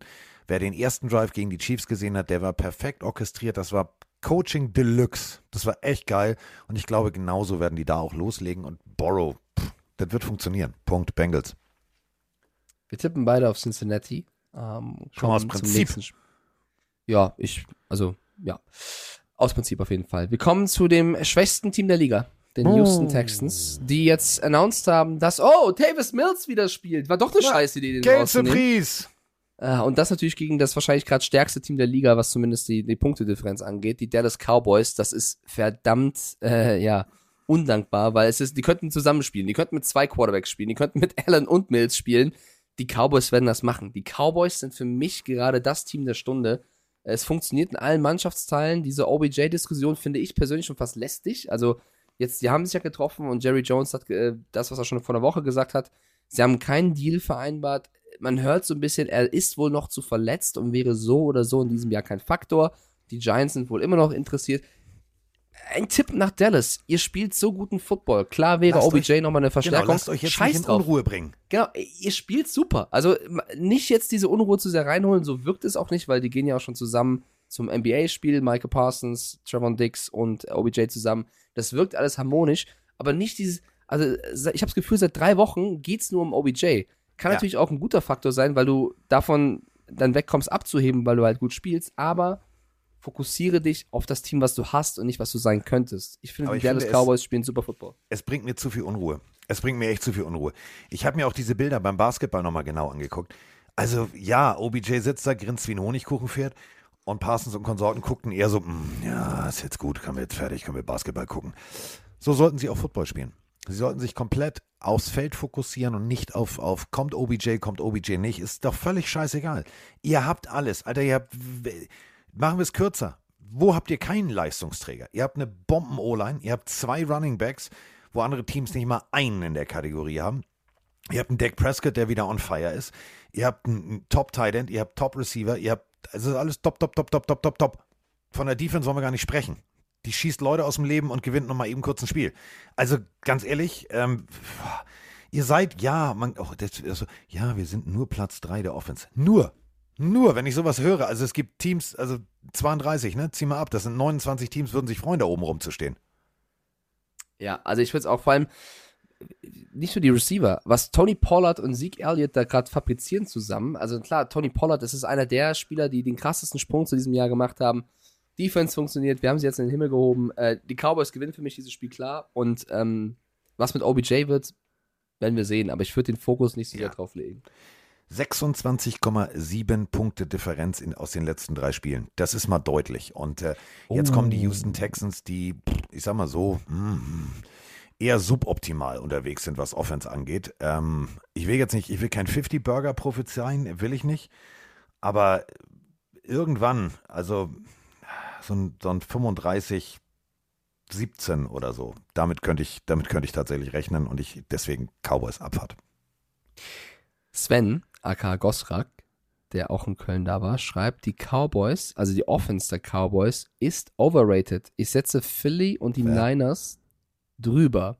Jetzt mal unabhängig davon, wen du drüber setzt. Overrated? Also wenn man mal guckt, die haben zwei starke Running Backs, sie haben einen starken Quarterback, sie haben mit Lamb einen überragenden Receiver, haben mit Gallup und Brown und Co. auch gute Receiver dahinter. OBJ könnte noch kommen. Der Coach ist jetzt, äh, Mike McCarthy hat auch mit Rogers schon gut funktioniert. Ich weiß nicht, wie du da die overraten willst tatsächlich. Also wenn die einen guten Tag erwischen, sind die fast nicht zu stoppen, ist meine persönliche Meinung. Eagles, großartige Offense, aber ein ganz anderes Konstrukt, aufgebaut auf Hertz und Geschwindigkeit rechts, links und dann den Ball nach vorne. Hier hast du eine ganz andere Offense. Du hast eine Offense, die breit ist und den Ball unter dem Motto tief werfen, hoch gewinnen. So können die ein ganzes Spiel spielen. Sie können aber auch mm, durch die Mitte laufen und, und Zeit von der Uhr nehmen.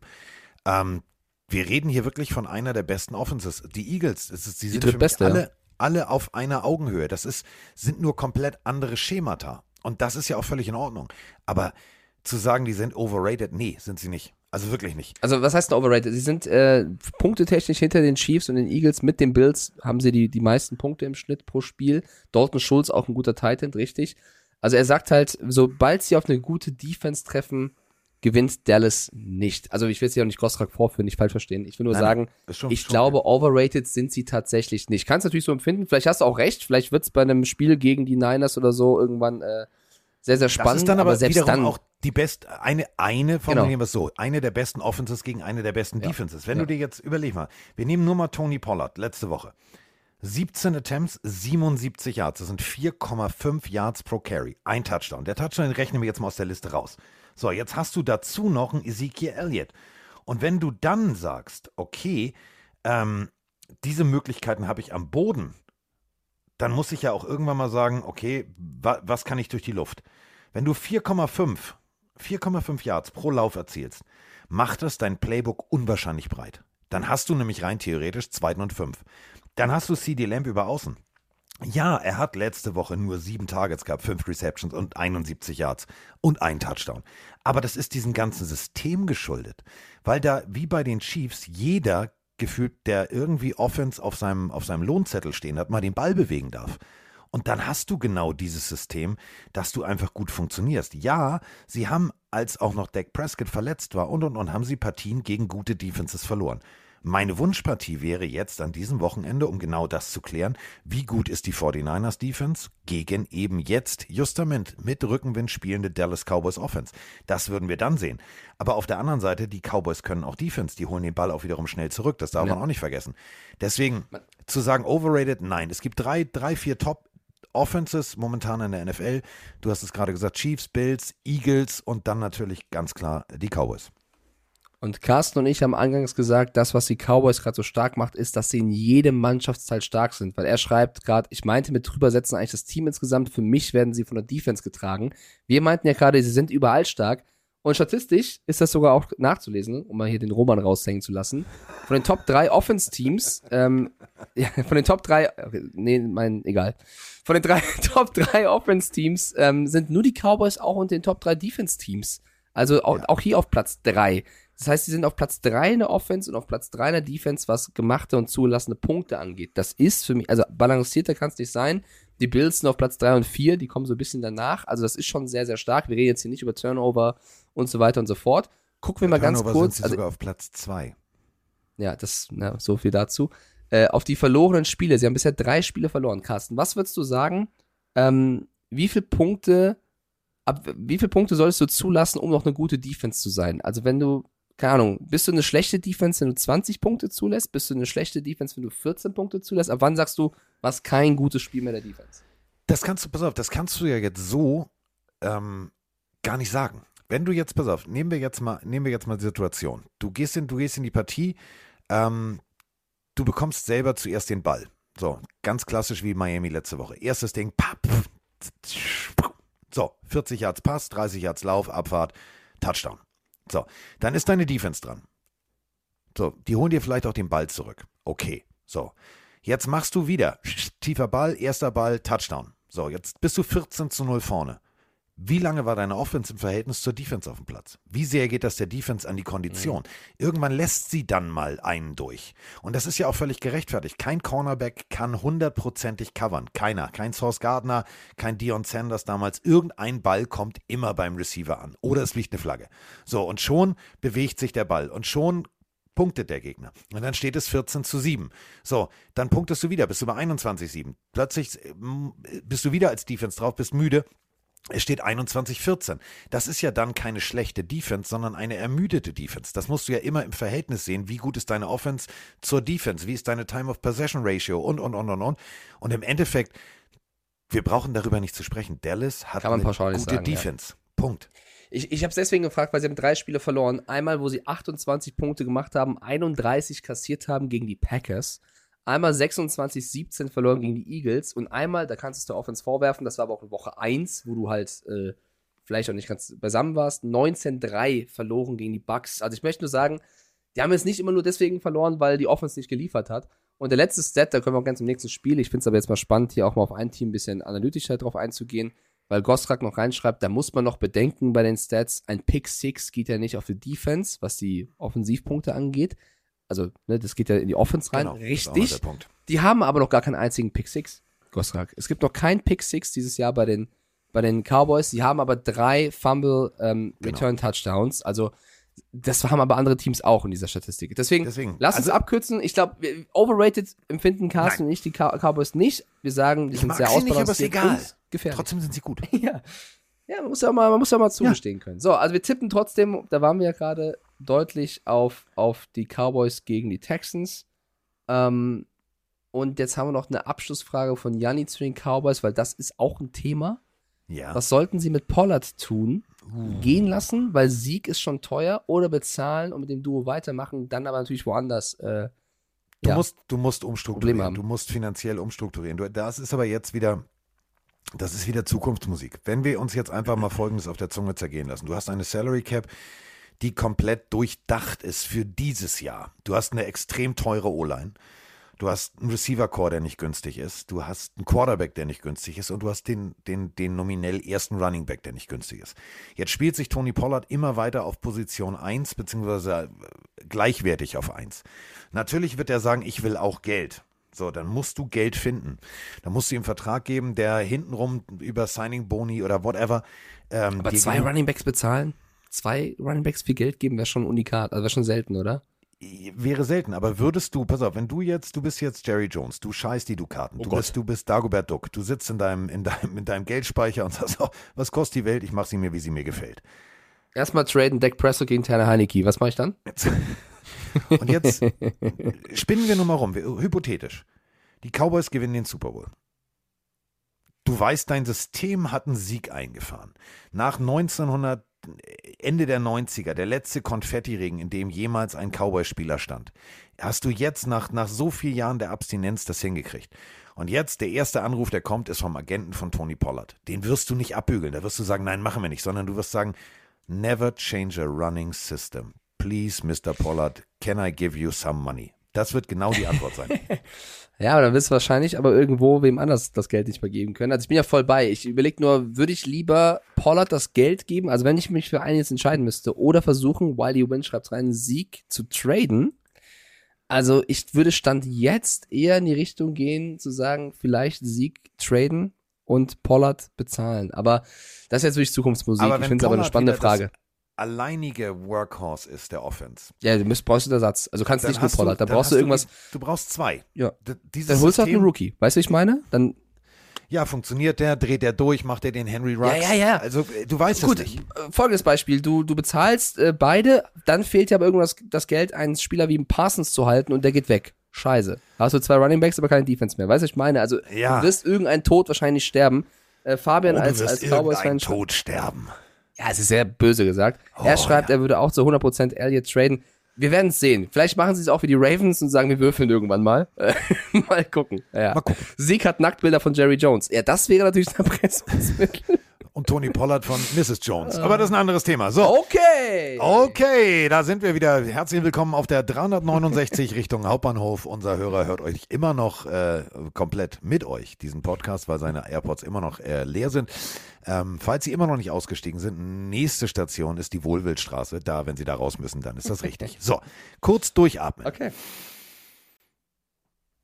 So, jetzt ist es soweit. Wir sind Amon Ra. Wir sind Detroit Lions.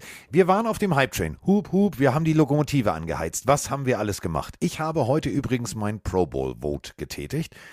Und äh, ich habe für, natürlich für Amon Ra abgestimmt, das ist klar. Aber ich habe auch für meinen äh, neuen Lieblingslinebacker, für Rodrigo abgestimmt. Ich schwöre dir, wenn der in den Pro Bowl kommt, feiere ich das richtig. Erstes Jahr, spät gepickt, bei den Lions sich in den Vordergrund gespielt und das ist so ein Fanliebling, der gefällt mir. Und äh, jetzt heißt es für die Detroit Lions äh, den roten Teppich ausrollen für Kirk Cousins und die Vikings. Die Trommel wird geschlagen, ähm, allerdings äh, ja on the road. Und die letzte Woche, du hast es gerade gesagt, sie haben sich zu Recht gefeiert, weil sie die Partie am Ende gewonnen haben, die Vikings. Aber Mike White hat das am Ende gut gemacht. Und wenn Barrios das Ding gefangen hätte, dann wäre das ganz anders ausgegangen. Jefferson nur, haben wir eben schon äh, bei der Jets-Partie drüber diskutiert, nur 45 Yards. Und ja, alles herzlich, alles süß mit irgendeinem kleinen Jungen, der auch mit äh, riesen Goldketten da steht, la Kirk Cousins. War alles cool. Aber es war keine coole Leistung gegen die Jets. Und auf der anderen Seite Jared Goff letzte Woche, alle Mann festhalten. 340 Yards, zwei Touchdowns, ein 115,9er Rating. Er kann's doch. Er kann es auch ohne Sean McVay. Äh, ich möchte nur kurz das Update von Nico geben, der im Bus war. Er hat geschrieben, ich bin zum Glück ausgestiegen, bin aber jetzt gleich im Rewe. Okay, herzlich willkommen hier in der Backwarenabteilung bei Rewe. Oh, ich muss mal auf 17. Oder wie geht das nochmal? Kasse Ja. 17? Kasse, Kasse 317 bitte, Kasse 317. Nee, geh doch einfach Ja. mal bei Rewe durch die Regale und wenn du in der Bierabteilung bist, machen wir uns mal richtig schön laut. Dann machen wir da ein bisschen, mal bespaßen wir die Leute. machen wir ein Trinkspiel. Ähm, ich, ich muss den Vikings-Fans recht geben. Leute, Skoll und so, ne? Aber ich, ihr habt recht. Ich weiß nicht, warum ich immer so ein inneres Bedürfnis habe, gegen die Vikings zu tippen. Ich weiß es nicht. Ich habe das dieses Jahr so oft getan. Ihr habt so oft gewonnen. Ihr könnt euch sehr freuen. Ihr steht 3-0 gegen Gegner aus eurer Division. Es kommen die Detroit Lions, die ähm, zwar einen Lauf jetzt so ein bisschen haben, aber eigentlich deutlich schwächer sind als ihr. Ich habe trotzdem so ein Zucken, jetzt hier auf Detroit zu tippen. Ich kann es euch nicht erklären, Ey, warum. Amon es mir auch leid. 12, 12 Tages, 11 Receptions, 114 Yards, zwei Touchdowns. Schreibt der nächste Trader, keine Sorge, ich arbeite gerade an der Tanke und höre euch laut. Perfekt. Mach uns Also, doch einmal auf die echt auf- Beschallung an den Zapfsäulen. Hallo an Säule 4. Sind Sie sicher, Ja. dass 22,30 Euro reichen Oh. oder wollen Sie nicht noch 24 Euro? Ja, ist der Tankdeckel auch zu? Okay, Ist der ähm, ich, Tankdeckel zu? ich glaube, es wird ein geiles Footballspiel. Ich bin komplett bei dir. Es wird ein, es wird ein Fest, beide Offenses hier zu sehen. Ähm, die Detroit Lions lernen es, Spiele zu Ende zu spielen nicht mehr herzugeben. Die Vikings hatten letzte Woche ein bisschen Glück.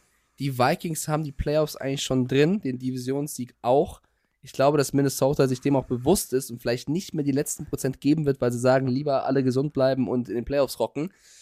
Ich glaube, dass Dan Campbell mit seinen Jungs hier einen kleinen Upset schaffen wird und ich tippe, scheiß drauf, du hast eben auf die Jets getippt, ich tippe hier auf die Detroit Lions.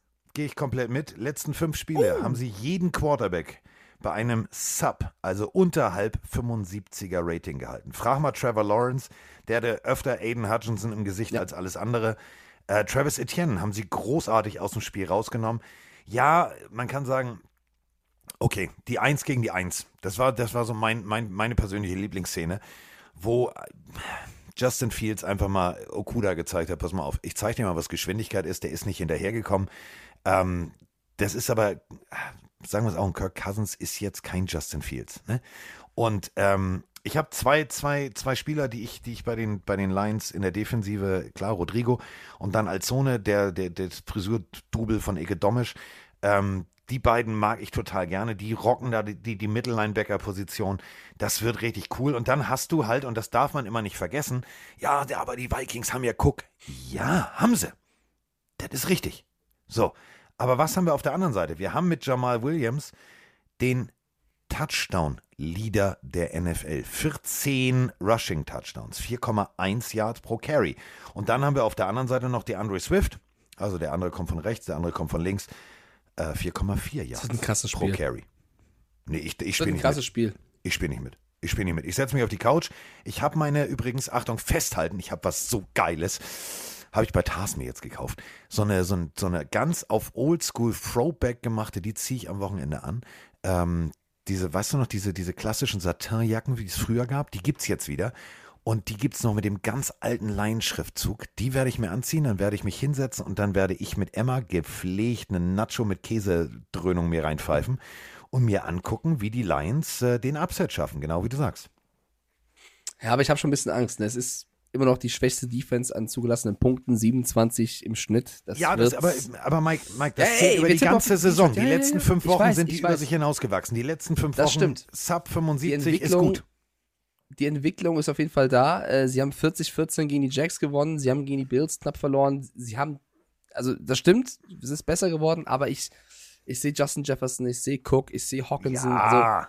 Die müssen da schon einen Sahnetag erwischen, aber komm, wir tippen beide auf Detroit, let's go. Und damit gewinnt Minnesota und äh, ja, dann ist es halt so. Dann gehen wir zumindest völlig gewumpe gelumpe. So, wir haben äh, die nächste Sprachnachricht, denn jetzt müsste rein theoretisch gemäß deiner Liste die Eagles äh, gegen Giants dran sein. Und wenn dem der nee, Fall ist. eigentlich nicht, Nein, aber wir machen das nicht. einfach. Nee, Doch, komm, let's go. Okay, dann Bis- äh, ich- drück, drück, drück, drück. Drück drauf. Ich drück drauf, ja? Bist du sicher jetzt? Ja, ja, let's go. Also wir machen jetzt Eagles gegen Giants. ja, für dich. Ja, nicht für mich, für ihn hier. Moin Mike, moin Carsten, Janik hier aus Bonn. Ich habe eine Frage zu den Giants.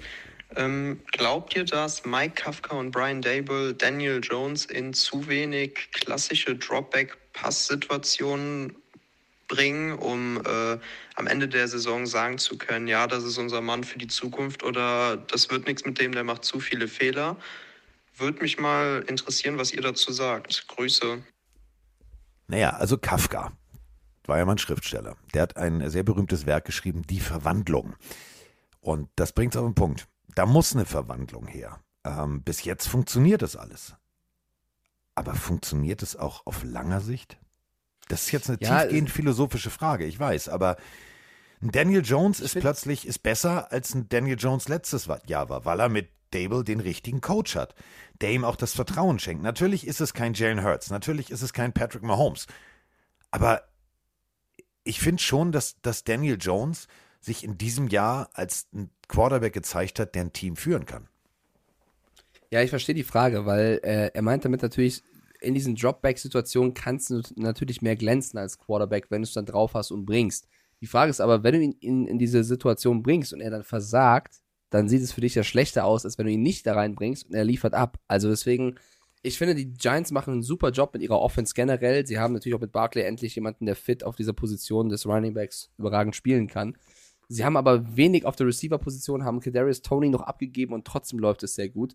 Ähm, deswegen würde ich hier widersprechen oder sagen, nein, äh, ich finde nicht, dass sie zu wenig irgendwas mit Daniel Jones machen, aber er spielt natürlich für einen neuen Vertrag und also sein aktueller Vertrag läuft aus.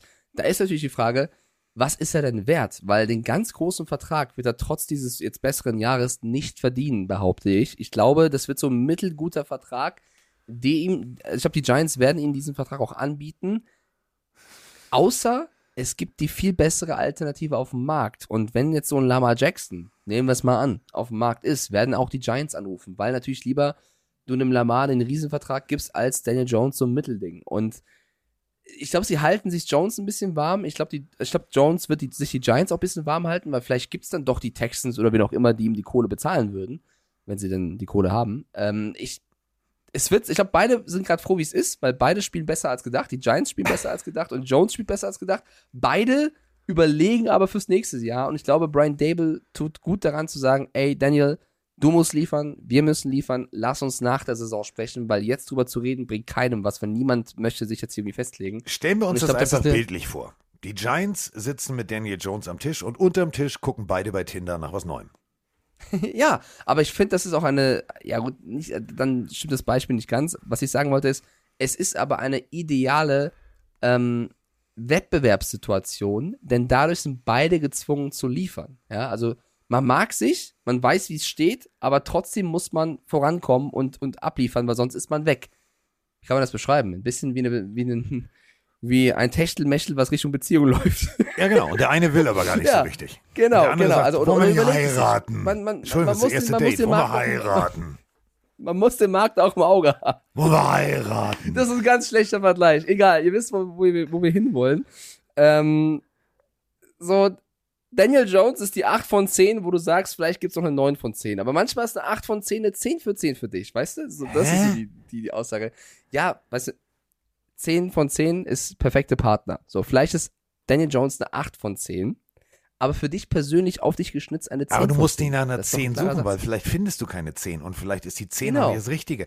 Und vielleicht ja, vervollständigt ja. dich ja die 8 mehr, Richtig. als es eine 10 eben, jemals. Eben, ja, ah, genau jetzt verstehe ich. das war mein Satz. Boah, Deswegen sind wir heute romantisch. Das muss an diesem ganzen Weihnachtskram liegen. Der Chat sagt zu 90% die Eagles gewinnen dieses Spiel. Ich sage zu 100% die Giants gewinnen.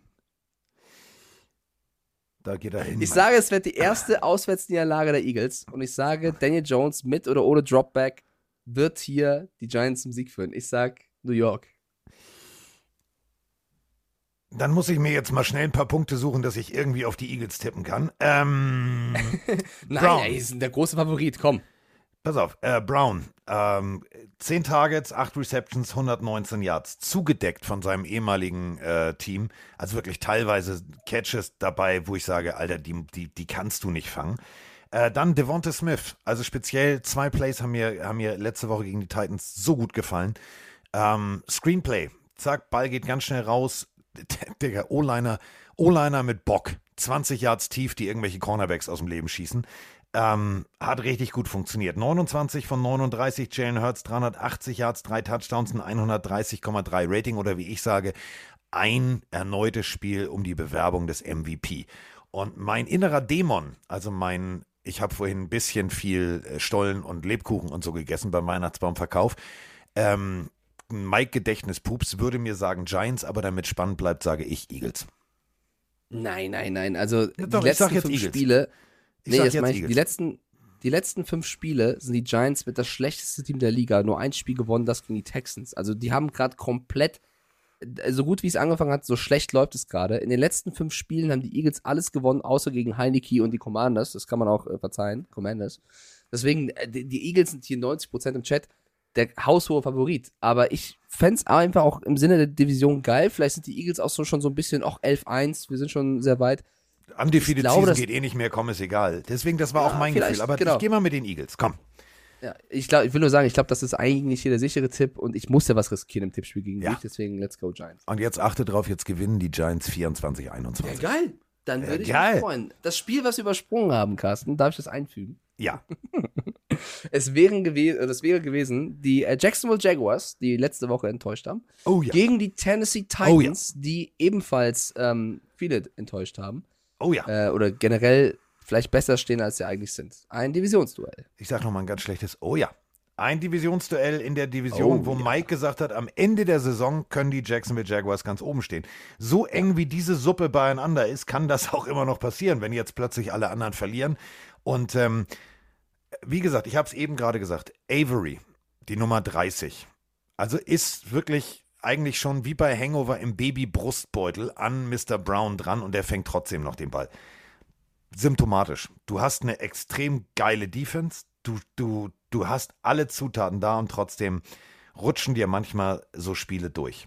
Letzte Woche Jacksonville brauchen wir nicht drüber zu sprechen. Das war jetzt eher wieder Jacksonville von, von vorher. Das war eher gebraucht. Echt gebraucht. Ähm, Running Back Defense kann Jacksonville. 4,0 Yards pro Carry. Ab 5 ist okay. Ab 4 ist richtig gut. Und da muss man jetzt mal ganz deutlich sagen, Jacksonville könnte. Warum könnten sie es nicht? Also sie können es doch eigentlich. Finde ich persönlich. Viele Spiele bitter verloren. Äh, Lawrence äh, paar Drives weggeworfen, dann jetzt zuletzt einen überragenden Drive, letzte Woche wieder enttäuscht. Also es ist ein Auf und Ab, aber ich finde trotzdem, man sieht im Vergleich zu Urban Meyer, äh, die Entwicklung ist auf jeden Fall da. Ich möchte nochmal hervorheben, dass die Titans, die 7-5 stehen, eine Punktedifferenz von minus 21 haben. Die Jaguars, die 4-8 stehen, haben eine Punktedifferenz von minus 14, also sieben Punkte besser. Die Titans haben eine ähnliche Punktedifferenz wie die Denver Broncos. Da sind nur zwei Scores Unterschied. Also das zeigt so ein bisschen, dass die Titans wirklich, dass Mike Rabel da aus wenig sehr, sehr viel macht. Und ähm, das ist nicht nur das Receiver-Problem, es ist insgesamt bei den Titans so, dass es nicht ganz so stark läuft wie letztes Jahr, auch wenn sie diese Division anführen. Und ähm, ich gehe hier auch relativ selbstbewusst mit den Jaguars und glaube, dass das der Sieg ist, der so das letzte Fünkchen Hoffnung für die Playoffs mal aufkeimen lässt, weil sie müssen das hier gewinnen. Wenn die Jaguars das hier noch verlieren gegen den Divisionsführenden äh, aus Tennessee, dann äh, können sie sich schon größtenteils aufs nächste Jahr fokussieren. Deswegen, ähm, ja, und wir müssen bei Tennessee noch über eine Personalie reden, denn äh, der GM wurde gefeuert. Und das Ja. so ein bisschen aus dem Nichts, muss man sagen. So, also in den letzten Jahren, man hat es runtergebrochen, haben die Titans es eigentlich schon häufig in die Playoffs geschafft und es lief nicht so schlecht. Das, was natürlich so ein bisschen jetzt hängen bleibt, ist diese AJ Brown-Personalie, ihn gehen zu lassen, keinen adäquaten, sofortigen Ersatz zu holen, auch wenn Traylon Burks das vielleicht irgendwann mal packen sollte. Ähm, kannst du das nachvollziehen, dass sie jetzt sagen, mitten in der Saison, GM, ciao? Nee. Also vom Also ich hab- Zeitpunkt einfach? Ich habe überlegt, kann ich das mit einem Satz beantworten oder muss ich es länger ausholen? Äh, Aber äh, es ist tatsächlich so. Nee, also es, das ist wieder so ein Unruhefaktor. Die Spieler, die jetzt zum Beispiel schon über das nächste Jahr mit ihm gesprochen haben, sind jetzt in der Position, ja, aber der hat mir angedeutet, die wollen mich so in der Luft hängen, ist eine ganz, ganz beschissene Nummer. Das geht an die Psyche, das geht an die, an die, an, an, an den Kopf, du kannst nicht gut schlafen und äh, das ist nicht geil. Also ich, ich verstehe diesen Move jetzt justamente in diesem Moment zum Zeitpunkt der Saison, wo du eigentlich aus nichts Gold machst, muss man ganz ehrlich sagen, kann das da vorne nicht so von. Das, das funktioniert nicht, dass du den General Manager an dieser Stelle entlässt. Das geht nicht. Ja, ich, also vielleicht mal kurz den Namen droppen. Es geht um John Robinson, der entlassen worden ist. Was ich noch interessant oder spannend fand, war Mike Vrabel, der Coach der Titans, der darüber gesprochen hat, der gesagt hat, äh, Change is never easy. Also äh, Veränderungen sind nie einfach auch zu verarbeiten, umzusetzen. Aber, und das ist wieder so dieses typische NFL, wir haben alle einen Job zu erledigen und der wird jeden Tag bewertet, wie wir ihn tun. Und wenn der Tag kommt, wo man sagt, man macht diesen Job nicht mehr gut genug, dann kann es sein, dass du deinen Job verlierst. Und da spielen äh, Personal Feelings, also Gefühle, die man, also Freundschaft und so weiter, keine Rolle mehr. Das müssen wir respektieren und jetzt müssen wir move forward, also weitermachen und das abhaken. Bedeutet, er mag vielleicht John Robinson sehr gerne, aber er kann verstehen, das lese ich zwischen den Zeilen raus, dass der Job vielleicht jetzt nicht mehr perfekt ausgeführt worden ist und wenn das eben mitten in der Saison äh, für, für richtig befunden wird, dann muss man mitten in der Saison eben ähm, ja das auch machen. Ja, und äh, muss man natürlich auch ganz deutlich sagen, die Traylon Burke-Situation, ähm, falls ihr sie mitbekommen habt, letzte Woche mit einer Concussion beim Touchdown-Catch raus. So, das heißt, der wird fehlen. offenbart natürlich noch mehr, was du gerade gesagt hast. Brown weg, keinen adäquaten Ersatz geholt, jetzt fehlt auch noch Burks und ein Tannehill kann sich bald den Ball selber zuwerfen. Und ich glaube, auch wenn die beiden sich gemocht haben, Robinson und Rabel, ähm, spulen wir kurz mal zurück zur Offseason. Äh, Rabel wurde gefragt, ob die Titans ähm, Brown den Vertrag geben oder ob sie ihn abgeben werden. Und Rabel hat öffentlich damals gesagt, sie haben keine Absicht, Brown zu traden. Und dann wird Brown abgegeben zu den Eagles. Er bekommt keinen adäquaten Receiver-Ersatz, der sofort hilft. Ich glaube schon, dass Robinson, natürlich wird er jetzt nicht so diese Brown-Nummer reinspielen, auch wenn sie letzte Woche gegen Brown gespielt haben und der sie zerstört hat. Ähm, aber das wird ein, ein Punkt sein, wo der, der Owner oder die Titans gesagt haben, wir brauchen wen Neues auf der Position. Und ich glaube, das Ja. kann auch so einen Bruch geben. Stellt euch vor, ihr seid Freunde oder ihr versteht euch, ihr müsst ja keine Freunde sein, aber ihr versteht euch sehr gut, habt dann eine unterschiedliche Meinung. Der Coach will den Spieler halten, der Manager sagt, nee, finanziell geht sich das nicht aus, wir müssen ihn abgeben. Dann trifft der Manager, weil das in seinen Aufgabenbereich fällt, eine Entscheidung. Du spielst die Saison, spielst sie besser als gedacht. Dir fehlt aber eine Position, die, die du abgegeben hast und die du als Coach eigentlich haben wolltest. Das kann natürlich auch dazu führen, dass du sagst, ey, ich mag dich, aber das war Bullshit. Und dann wird eben sowas Mike, ich getroffen. mag ja, dich, ist ja so. das war Bullshit. Ja, Ja, zu Recht. Doch bei uns beiden bestimmt auch. Wir beiden mögen uns. Vielleicht haben wir irgendwo eine Meinungsverschiedenheit und dann Immer. sagt der eine zum anderen, du, ja, ich glaube, das kann jeder nachvollziehen. Das passiert halt mal und dann muss, dann muss man da auch die Gefühle mal aus dem Spiel lassen. Und ähm, das ist eben genau der Punkt. Es kann nicht funktionieren, wenn du jetzt zum Beispiel auch noch Burks verlierst, dass du ein offensiv unberechenbares System spielst. Du spielst jetzt ganz klar kurzer Pass raus oder Derrick Henry. So, und das funktioniert. Auf der anderen Seite, Jacksonville. Ähm, wir haben es abgefeiert. Travis Etienne, großer Faktor in dieser Offense. Auf der anderen Seite trifft Travis Etienne jetzt auf eine Defense, die auf Platz 2 und 3 steht. Gegen den Lauf. Ja. 3,8 Yards pro Carry zugelassen. Das ist äh, mit der zweite Platz. Und nur 83,1 Yards pro, pro, pro Spiel. Das bedeutet Platz 3 Defense. Also das wird schon, das wird schon echt eine harte Veranstaltung, dass äh, Jacksonville da über den Lauf viel Zeit von der Uhr nehmen kann. Brauchst du auch eigentlich nicht, weil wenn du weißt, dass dein Gegenüber sehr limitiert ist, du, die haben keinen Christian Kirk, die haben keinen, kein, kein, keine große Auswahl an Receivern, dann lass sie doch laufen. Und dann musst du halt tief werfen, tief werfen, tief werfen. Und das kann Trevor Lawrence. Der ist in den letzten Wochen immer besser geworden. Deswegen, wenn du jetzt mit den Jacksonville Jaguars mitgehst, dann gehe ich auch mit und sage 23-20 Jaguars. Mit Ergebnistipp. Ja, okay. Dann logge ich ein, wir tippen beide auf äh, Jacksonville. Und jetzt, ich bin gespannt, was sie jetzt auf dieser GM-Position machen möchten, die Titans. Also scheinbar wird es Ja, jetzt mir so haben sie eine E-Mail geschrieben. Mir haben sie eine E-Mail geschrieben. Sie, mich haben sie Ja, gefragt, hab sie haben gesagt, hier, äh, wir würden uns gerne umbenennen in die, äh, in die Tennessee Rubber Ducks. Da habe ich gesagt, das wäre ein Grund, dass ich kommen würde. Ich darf auch unsere, unseren energischen Erpel als Logo mitbringen. Ähm, aber ich habe abgelehnt. Deswegen, die suchen jetzt händeringend und ich bin gespannt, wen sie aus dem Hut zaubern. Denn einen guten GM zu finden, ist, äh, ist genauso schwierig wie den Franchise Quarterback. Naja, also die, die Titans gehören ja, der, also die Familie, die die Owner sind der Titans, sind die Strunks. Und ähm, Amy Strunk gehören auf dem Papier 50 Prozent äh, der Franchise. Die hat wohl schon durchlau also durchsickern lassen, dass ähm, eben sie, ja, unhappy sind, wie wenig sie eigentlich einbezogen worden sind in diesen Rosterbau. Da muss ich sagen, das ist auch dieses typische Fußball, was man kennt. Das eine ist die Aufgabe des Managers und das andere die Aufgabe des Owners. Und der Owner hat jetzt nicht, natürlich muss das absegnen, also ne, ist dein Team, aber da darfst du dir als Manager auch nicht zu sehr reinreden lassen, weil das ist natürlich dein Aufgabengebiet. Ähm, da muss, also wenn der Owner schon Skepsis hat, was der Manager macht, dann ist es schon ungesund für die ganze Beziehung. Und das ist wohl auch ein, ein Bruchfaktor gewesen bei den Titans. Schwierig. Und vor allem, und das ist ja jetzt der nächste Punkt, ähm, wir haben es bei den Dallas Cowboys oft genug kritisiert, dass ein Owner sich immer wieder einmischt. Äh, man hört es immer wieder auch, dass, dass, dass Trainer unglücklich da waren und so weiter und so fort. Mach doch nicht das Negativbeispiel, sondern mach's doch ganz klassisch, guck doch mal nach New England und sag, wie macht der Robert Kraft das? Alles klar, der, der macht wie die Pinguine aus Madagaskar, grüßen und winken. Grüßen und winken. Aber weißt du So. was? Und dann kommen wir auch zum nächsten Spiel. Ähm, das, ich finde, diese ganze Unruhe, Owner möchte was anderes als Manager, Manager möchte was anderes als Owner, Manager möchte was anderes als der, als der Coach, das macht es für mich nur größer, was für eine sensationelle Leistung Mike Vrabel wieder dieses Jahr bei den Titans hinzaubert. Trotz diesem ganzen Hickhack, wer möchte was und dir fehlen Spieler, zaubert er diesen Rekord dahin. Da muss ich wieder den Hut vor ihm ziehen. Ja, definitiv. Also da, So, geht, geht Ehre raus, aber unser Tipp geht äh, definitiv in die andere Richtung. Tschatsching. So, was ist die nächste Partie, Kollege Schnürschuh? Die nächste Partie, die Baltimore Ravens Ah, ja, Lamar da- Jackson. ja, das Der ist doch eine schöne jetzt, Partie. Ähm, Haben wir eine week Frage zu? to Week.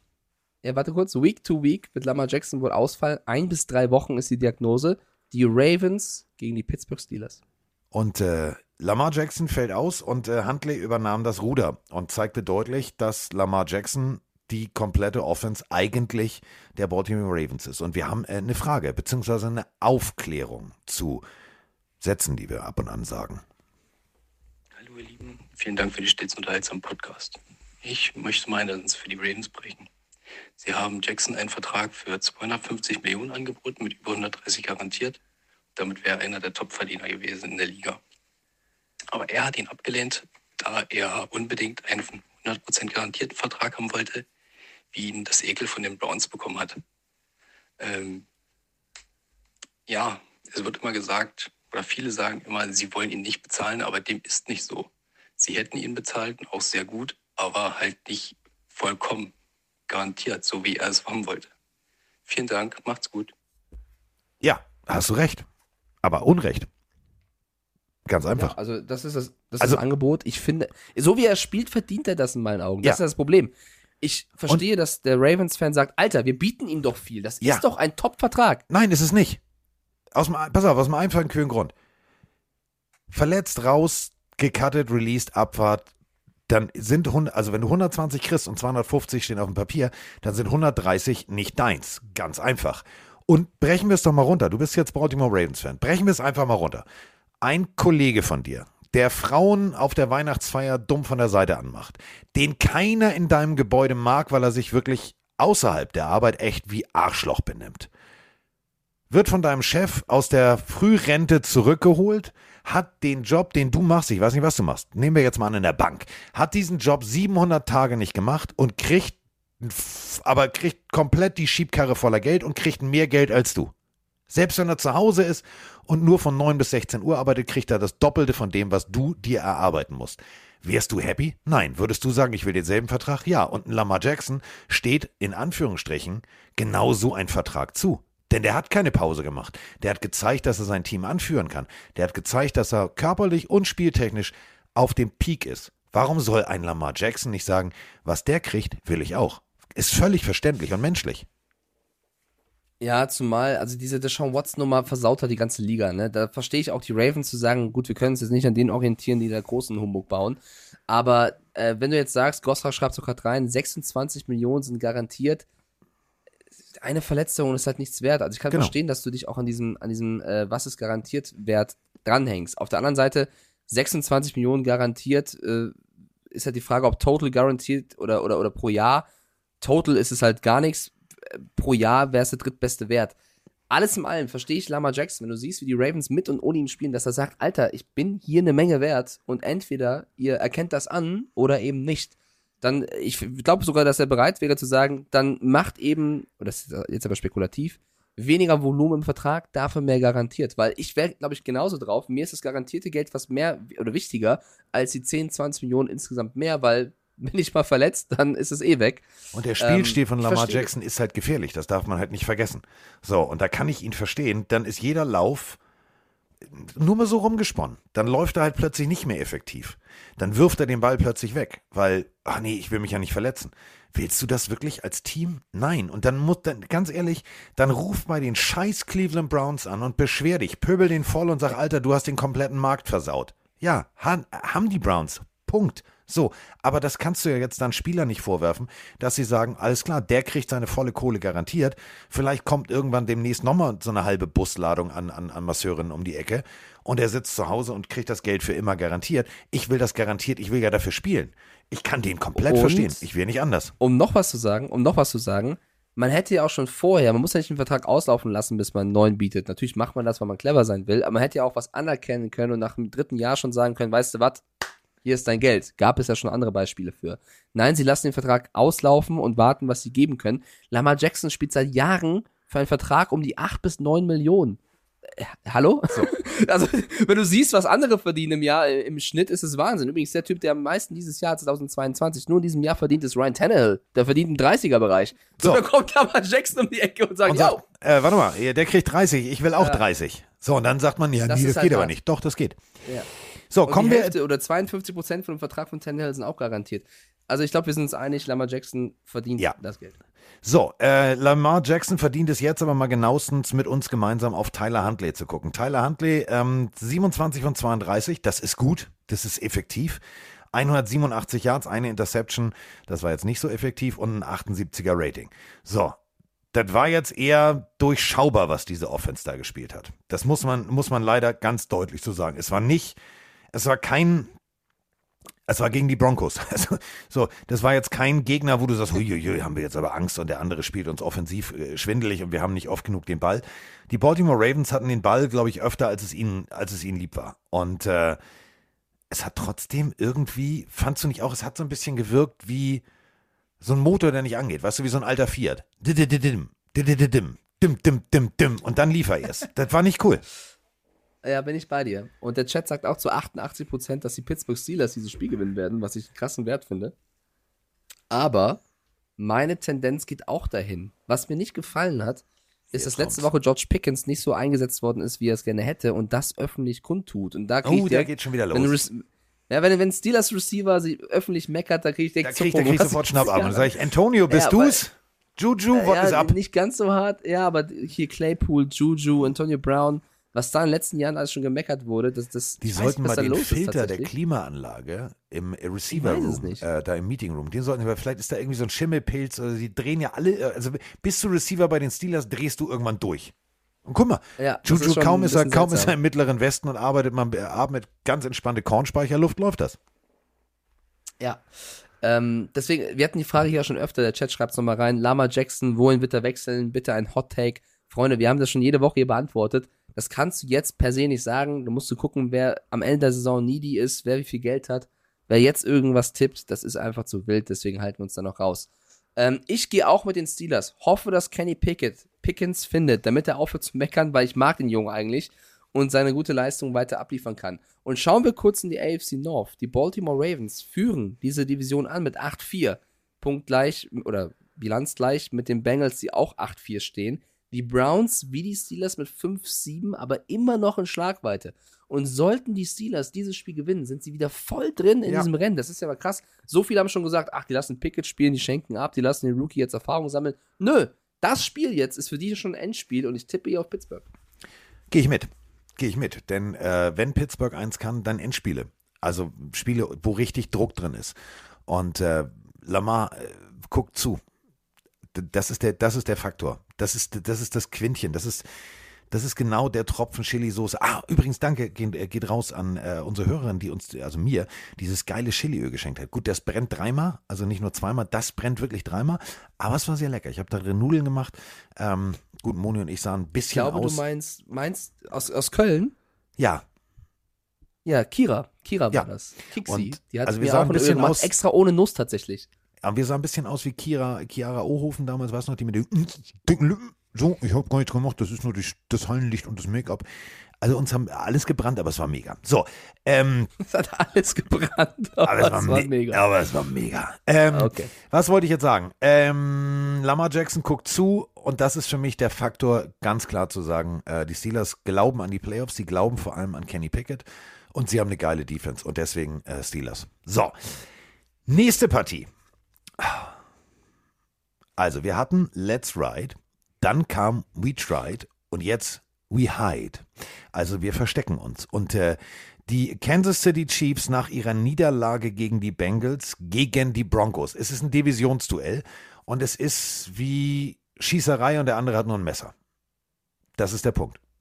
Die Kansas City Ja. Chiefs haben Fehler gemacht, eklatante Fehler. Ähm, ich habe mir nochmal, Mike, die Partie gegen die Bengals nochmal aus der Coaches Cam angeguckt. Und so sehr ich Mahomes mag, ist jetzt kommt ein Moment, wenn ihr die Zeit habt, und das könnt ihr beim Game Pass ja machen, macht es mal, guckt euch nochmal nur die Coaches Cam an.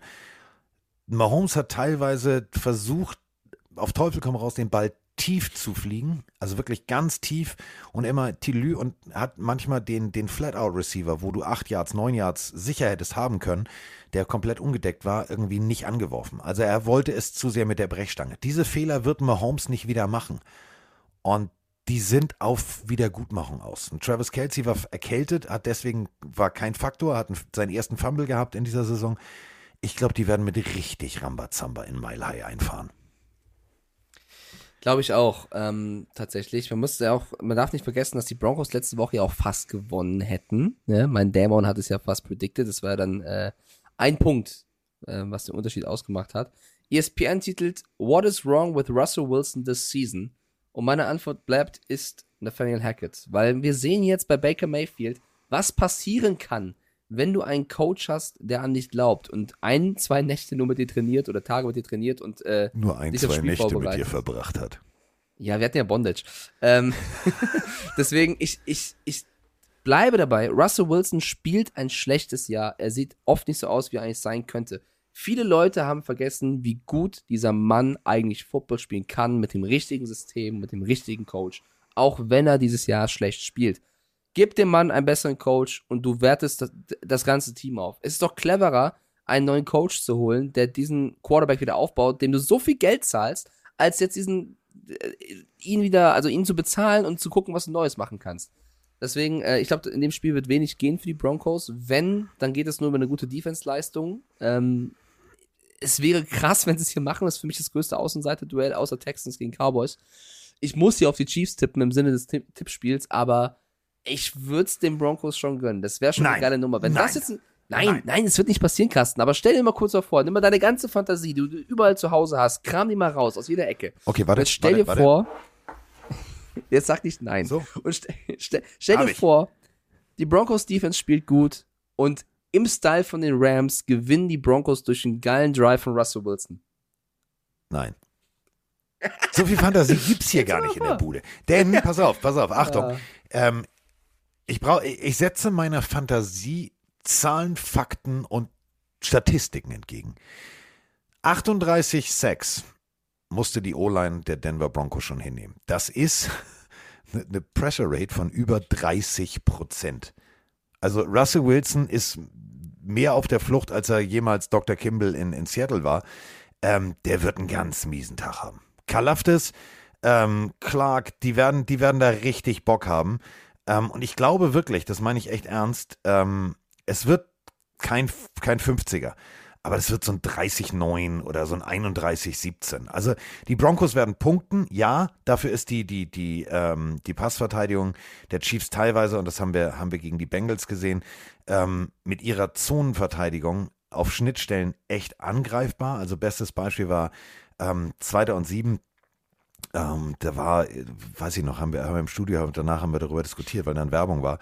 Ähm, Burrow lässt sich halt acht, neun Yards zurückfallen, steht an der eigenen 20 und liefert, liefert den Ball wirklich perfekt, also bis an die, an die 45, 46 Yard Linie.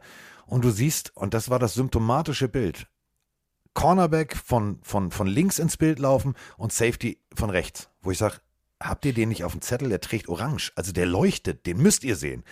Ähm, wenn du das schaffst äh, anstelle von Russell Wilson, dann kann es was werden.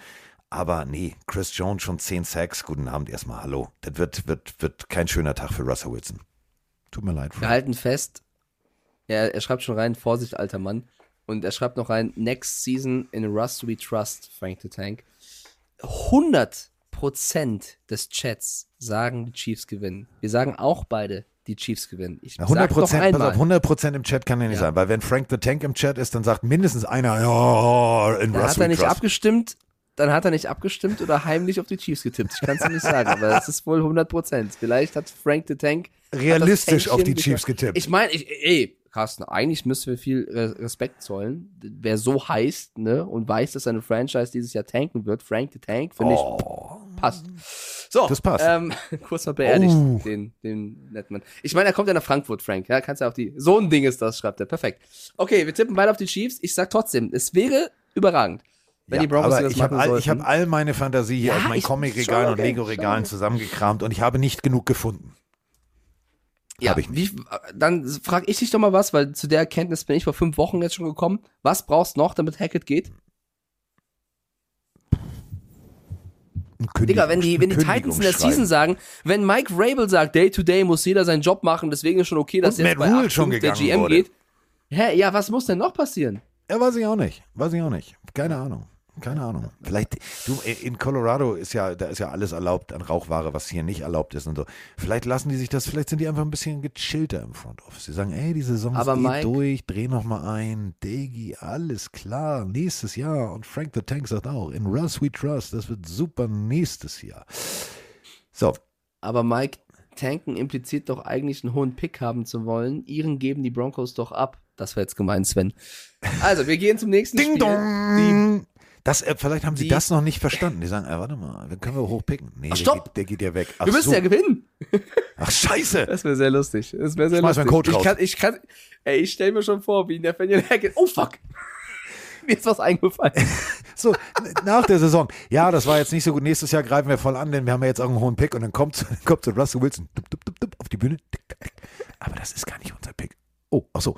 Ja, dann hätten wir gewinnen sollen. Das hätte mir mal vorher einer sagen sollen. Oh, So, apropos, lieb's, hätte mir lieb's. mal vorher einer sagen sollen. Die Carolina Panthers gegen die Seattle Seahawks. Oder wie ich sagen würde, hui, Buccaneers gegen 49ers. hui. Also, Geno Smith, DK Metcalf. Wenn du gut zugedeckt bist letzte Woche, also wir reden von, wir reden von der Rams Pass Passverteidigung. Also, wir reden wirklich von den Besten der Besten. Also nicht, ja, Jalen Ramsey denkt auch so, er ist der Beste im Besten, im, im Allen, aber acht Targets, acht Receptions, 127 Yards, ein Touchdown. Also Pro Bowl ist mindestens drin.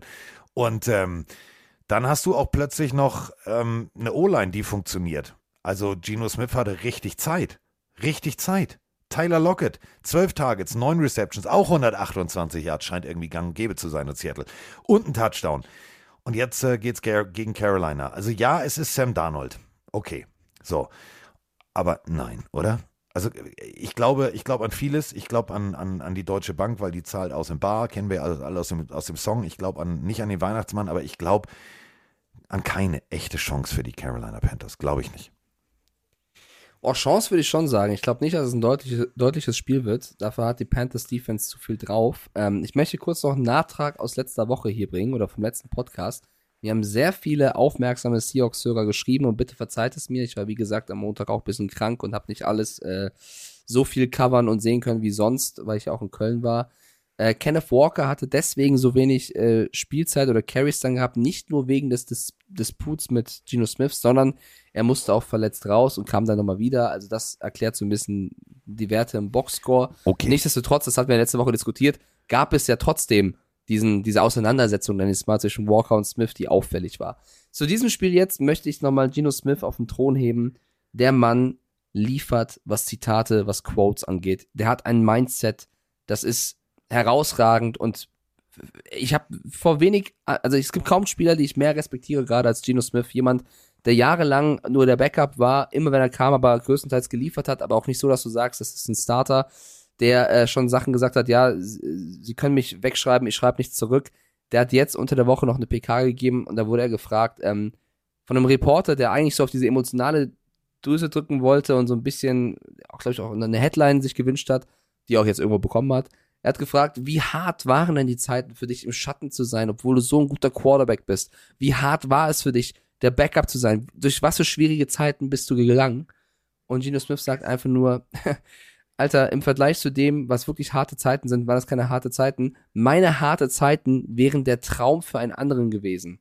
Also der Backup zu sein in der NFL mag für mich in dem Moment eine harte Zeit gewesen zu sein. Für einen anderen Menschen ist das der absolute Traum. Deswegen war das keine harte Zeit für mich, sondern ich habe auf meine Chance gewartet und sie jetzt genutzt. Also besser kannst du so etwas nicht beantworten. Ein besseres Mindset kannst du nicht haben. Ich kann mir trotzdem vorstellen, auch wenn er natürlich recht hat, dass es der Traum von vielen Menschen ist, ist es für ihn persönlich in dieser Situation, wo du natürlich eine Erwartungshaltung hast zu spielen, trotzdem schwierig, ja. Er weiß aber, dass er in dem Moment auf einer öffentlichen Plattform spricht und ähm, gibt Und diese macht Aussage das macht von er sich. smart. 10 von 10. Ist wirklich, äh, das ist ein Anführer. Ich kann verstehen, warum er dieses Team aus Rookies führen kann. mega. Du hast gerade die Werte schon ein bisschen runtergebetet von ihm. Er ist einer der besten Quarterbacks dieses Jahr. Es hätten weniger erwartet, deswegen er verdient jeden Respekt. Ich glaube, wie du, dass hier die Seahawks gewinnen werden. Ich glaube aber, dass die Panthers nicht ganz ohne Chance sein werden. Und wenn ihnen der ein oder andere Turnover gelingt, glaube ich sogar, dass die Panthers hier gewinnen können. Auch wenn sie bisher auswärts 0-5 stehen. Aber Kein es ist Tarek. Woolen gegen DJ Moore. Also der Top-Cornerback der, der, der, der, Safe, äh, der Safeties, Seahawks. der Seahawks ähm, gegen DJ Moore, die Top-Anspielstation im äh, Bereich der, der Offense der Carolina Panthers. Deswegen, ich glaube tatsächlich, also Woolen wird nicht plötzlich ein Spiel mit kompletten Talentverlust haben. Und er hat mich die letzten Wochen echt begeistert. Deswegen äh, glaube ich schon, dass die, dass die Seahawks das Ding am Ende nach Hause fahren. Also glaube ich schon. Gehe ich mit dir mit. Ähm, nächstes Spiel? Ja, nee, ah, übrigens beim nächsten, äh, beim nächsten, Ja. äh, beim nächsten Spiel ähm, kannst du mal nachgucken, ob die äh, müssen die Carolina Panthers nächste Woche gegen die Jets ran? Wieso fragst du so? Die, sie müssen nächste Woche gegen die Steelers ran, die Panthers. Gegen die Jets spielen sie nicht mehr. Gegen wen? Äh, welches? Welch, wel, wel, wel, äh, ich komme noch mal rein. Gegen die Jets nächste Woche spielen, meinst du? ja, sag mal. Äh, Jets spielen nächste Woche gegen die Lions. Zu Hause? Äh, versus Lions steht hier. Ich glaube, das ja, heißt. dann ist zu Hause. Dann haben wir nächste Ja. Woche eine, äh, Ja. einen Pillen-Außenreporter da. Äh, Thomas und Fabienne Ja, sind, sind äh, beim äh, im MetLife Stadium. Deswegen habe ich das so gedacht. Weil die sind ja eigentlich Carolina Panthers-Fan. Aber gut, da haben sie sich überlegt, weißt du was, fliegen wir lieber zum Weihnachtsshopping nach New York und gucken uns die Jets an. Auch ein smarter Move von den beiden. So, ähm, Keep pounding, meine Freunde. Keep pounding. Keep Pounding, Äh, unsere Christmas Shopping. 49ers.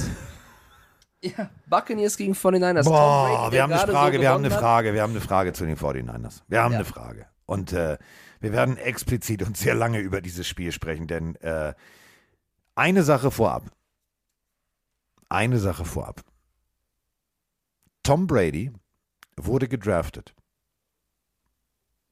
Da war Brock Purdy zwei Monate alt. Wollte ich nochmal sagen. Tom Brady Wollte hat nur sagen. 23 NFL-Seasons gespielt und Brock Purdy ist 22 Jahre alt. Ja. Das ist Der ist- unfucking Der ist ein paar Monate vor der Draft von Tom Brady geboren worden. Also und darf sozusagen jetzt gegen ihn spielen. das letzte College-Jahr, also als Tom Brady, das musst du dir mal auf der Zunge zergehen lassen, als Tom Brady noch in Michigan den letzten Ball geworfen hat, war Brock Purdy noch im Leib seiner Mama. So, also abstruser geht es nicht. Und wir haben äh, genau zu dieser ganzen Situation 49ers, Mr. Irrelevant wird plötzlich relevant und, und, und, haben wir eine Frage. Moinsinger, der Tobi hier aus Hamburg. Äh, übrigens born and raised in äh, Großhansdorf. Also So. Raus an, an die Nachbarschaft. ähm, meine Frage betrifft ähm, die 49ers. Ähm, mich würde eure Meinung interessieren. Die sind ja nur mit dem Trade von Christian McCaffrey all in gegangen und auch ansonsten der Kader sieht gut aus, alles bereit für den Super Bowl. Ähm, wie seht ihr das jetzt, nachdem Jimmy G verletzt ist, Trey Lance auch noch verletzt ist? Ähm, gehen Sie weiter mit Brock Purdy oder werden Sie ähm, da jemanden traden? Äh, ich habe gerade gelesen, dass Baker Mayfield äh, entlassen wurde. Wäre das ein Kandidat, um mit den 49ers einen Super Bowl Run zu starten? Eure Meinung würde mich interessieren dazu. Macht weiter so. Ciao. Also, wie du jetzt ja schon mitbekommen hast, Baker Mayfield ist vom Markt. Äh, auf dem Markt gibt es nur noch einen Namen, da kriegt Mike Stiefelhagen außer bei Ben DiNucci äh, hektische Schnappatmung. Für die 49ers. Der ist auf dem Markt, der muss XFL gewinnen. Genau, aber er könnte jetzt noch. Also XFL geht ja nicht er los. gar nicht mehr. Er könnte noch, aber der sagt jetzt, nee, will ich nicht mehr. So, die Namen sind so Brock Osweiler und Konsorten, geht nicht. Philip Rivers kannst du nicht von seinem Angelboot zurückholen, der ist jetzt gechillt. Der macht es, der, der wächst, der arbeitet am Familienwachstum und an äh, großen Lachsen, die er irgendwo in irgendwelchen Flüssen angelt. So, jetzt haben wir folgende Situation. Du hast Brock Purdy. Du hast dich für den entschieden. Ja, das war dein letzter Pick und wahrscheinlich hast du gesagt, komm, also Quarterback können wir noch mal gebrauchen als Backup, aber äh, vielleicht cutten wir den. So, jetzt ist er da. Und äh, jetzt spielt Mr. Irrelevant gegen den GOAT. Gab es noch nie. Noch nie. Und ähm, springen wir mal zurück auf letzte Woche gegen die Dolphins. Brock Purdy hat von einer Defense gelebt, die ihm den Ball immer wieder zurückgeholt hat. Aber Brock Purdy hat unter anderem Kyle Juszczyk mit einer Souveränität auf der Ecke der Endzone serviert, wo ich gedacht habe, so, Alter, kalt wie Emmas Hundeschnauze. Und teilweise hatte der Momente, da sah er nicht aus wie der Iowa State Cyclones Quarterback, der irgendwie runtergerutscht ist, sondern das sah aus, als wenn das für ihn das Normalste von der Welt ist. Also so wie Mike und ich den Podcast machen, sich hinsetzen und einfach entspannt sich mit der Thematik auseinandersetzen. Und du hast die Ja. geilste Defense, das muss man ja auch mal sagen. Warum solltest du jetzt hektisch werden und vor allem einem jungen Mann, der dich letzte Woche überzeugt hat, das Signal geben, nö, nö, nö, nö, nö, nö, du, also dir trauen wir nicht, wir, wir holen jetzt Brock Osweiler aus der Rente. Was, also, kannst auch gleich den Lockerroom anzünden. Also jetzt erstmal langsam. Wir haben ja in der letzten Folge schon gesagt, sie haben Josh Johnson schon geholt. Ähm, sie werden auf der Position nichts mehr machen. Shannon hat gesagt, das Interesse an Mayfield war auch nicht da. Das heißt, selbst wenn er jetzt äh, nicht zu den Rams gegangen wäre, die Niners haben nicht geclaimed, also sie hatten nicht kein Interesse angemeldet für, für Baker Mayfield. Ähm, sie gehen jetzt mit Brock Purdy, plus sie haben die Nachricht erhalten, dass Jimmy Garoppolo nicht operiert werden muss, was ein wichtiger Faktor ist in seinem Fuß. Das heißt, theoretisch fällt er nur ein paar Wochen, zwei Monate aus und könnte eventuell Richtung tiefen Playoff-Run zurückkehren, sollten sie soweit kommen. Das heißt, sie werden jetzt mit Brock Purdy gehen, der, du hast es gerade gesagt, wie ich, also du kannst nicht mehr erwarten von jemandem, der als Mr. Irrelevant, als letzter am Draft äh, geholt wird, der da wirklich gut gespielt hat. Ähm, er hat mittlerweile auch schon einen Spitznamen, Mr. Relevant, also so nennen ihn jetzt die Leute, weil relevanter kannst du jetzt nicht sein und spielen, als er es gezeigt hat. Ich finde es eine geile Geschichte. Es ist so eine typische NFL-Märchen-Story, dass er jetzt gegen Tom Brady spielt mit den Buccaneers. Und ähm, ich glaube, dass er auch mit Shanahan den perfekten Coach hat, der jetzt sagt, pass mal auf, das sind deine Spiele, auf die musst du gucken. Und was ich geil finde und krass finde, da musst du mal Props raushauen an Kittle, an Samuel, an Juszczyk, an Ayuk, an alle Offense-Spieler, wie die sich um den Quarterback gekümmert haben. Weil Brock Purdy, der hat erstmal alle Hände davon zu, äh, voll zu tun, den, das Handoff richtig zu machen und den Ball irgendwo hinzuwerfen. Da kann ich doch das Team irgendwie krass führen. Die, die, die Playmaker haben den Quarterback geführt. Es ist so krass zu sehen, wie die sich zerrissen haben, wie die gelaufen sind, wie die ihn angefeuert haben während des letzten Spiels. Fand ich herausragend zu sehen, wie das Team einen jungen Quarterback aufbaut. Sie haben ihn nicht hängen lassen und gesagt, scheiße, wir haben jetzt irgend so ein No-Name, wird eh nix. Nein, sie haben ihm Fehler verziehen und sie haben ihn aufgebaut und das ist ein homogenes System. Das ist großartig, deswegen traue ich denen einiges zu. Aber wenn Tom Brady eine Sache kann, dann ist es Rookies vernaschen. Das meine ich nicht so, wie es klingt, sondern er ist halt der erfahrene Quarterback, der sein Ja, Gegenüber ausschauen kann. Das Aber wird eine absolute Hammerprüfung für Purdy. nee, Sag ruhig. da muss ich dir jetzt echt widersprechen. Also Purdy, um mach den mache ich mir die geringsten Sorgen. Ich mache mir Sorgen um Tom Brady. Wir reden hier Ja, das von, sowieso. wir reden hier von äh, der Nummer 1 Punkte Defense. 15,8 Punkte pro Spiel. Das ist Platz 1. 238,9 Yards pro Spiel. Ist auch Platz 1. Und äh, wir reden von den Miami Dolphins, der vielleicht heißeste Pass-Attack, den es gibt.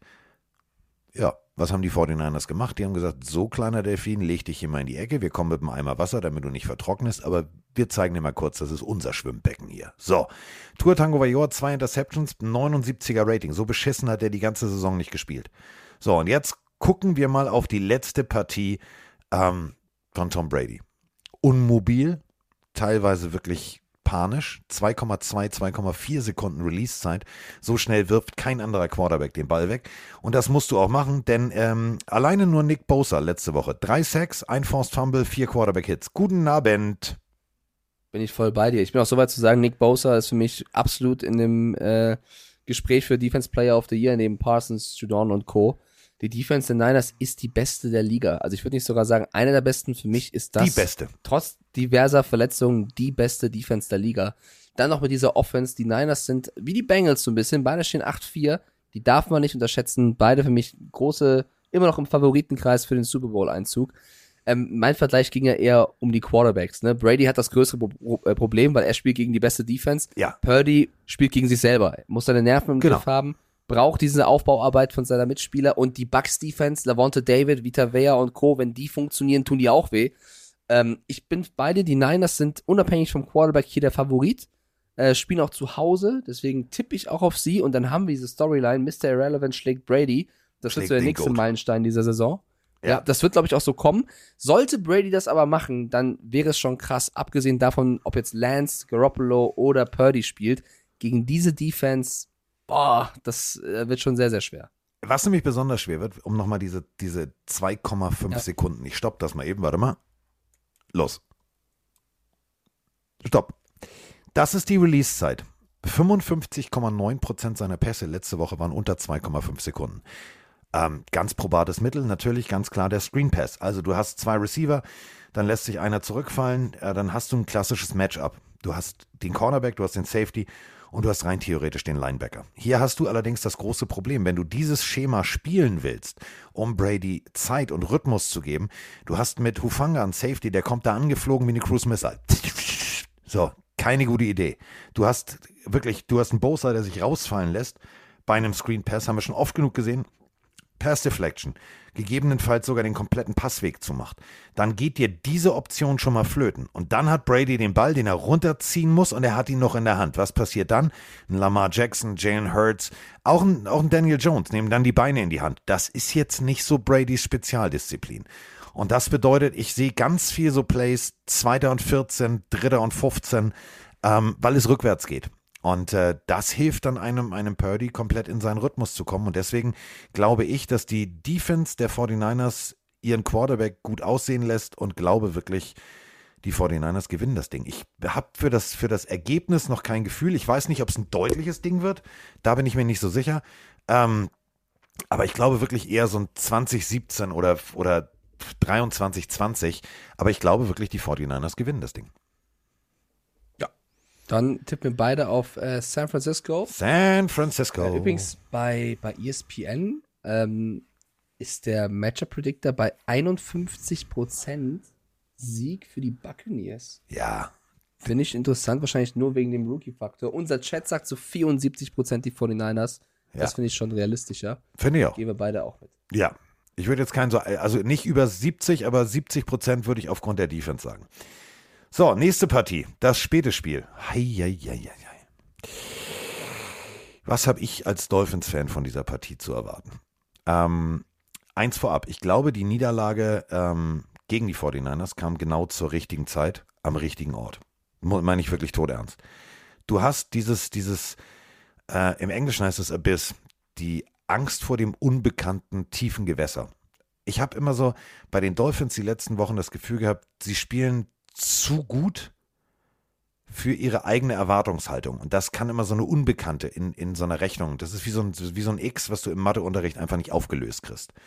Dieses X war jetzt die Niederlage gegen die 49ers. Du hast deine Schwächen ganz klar offenbart gekriegt.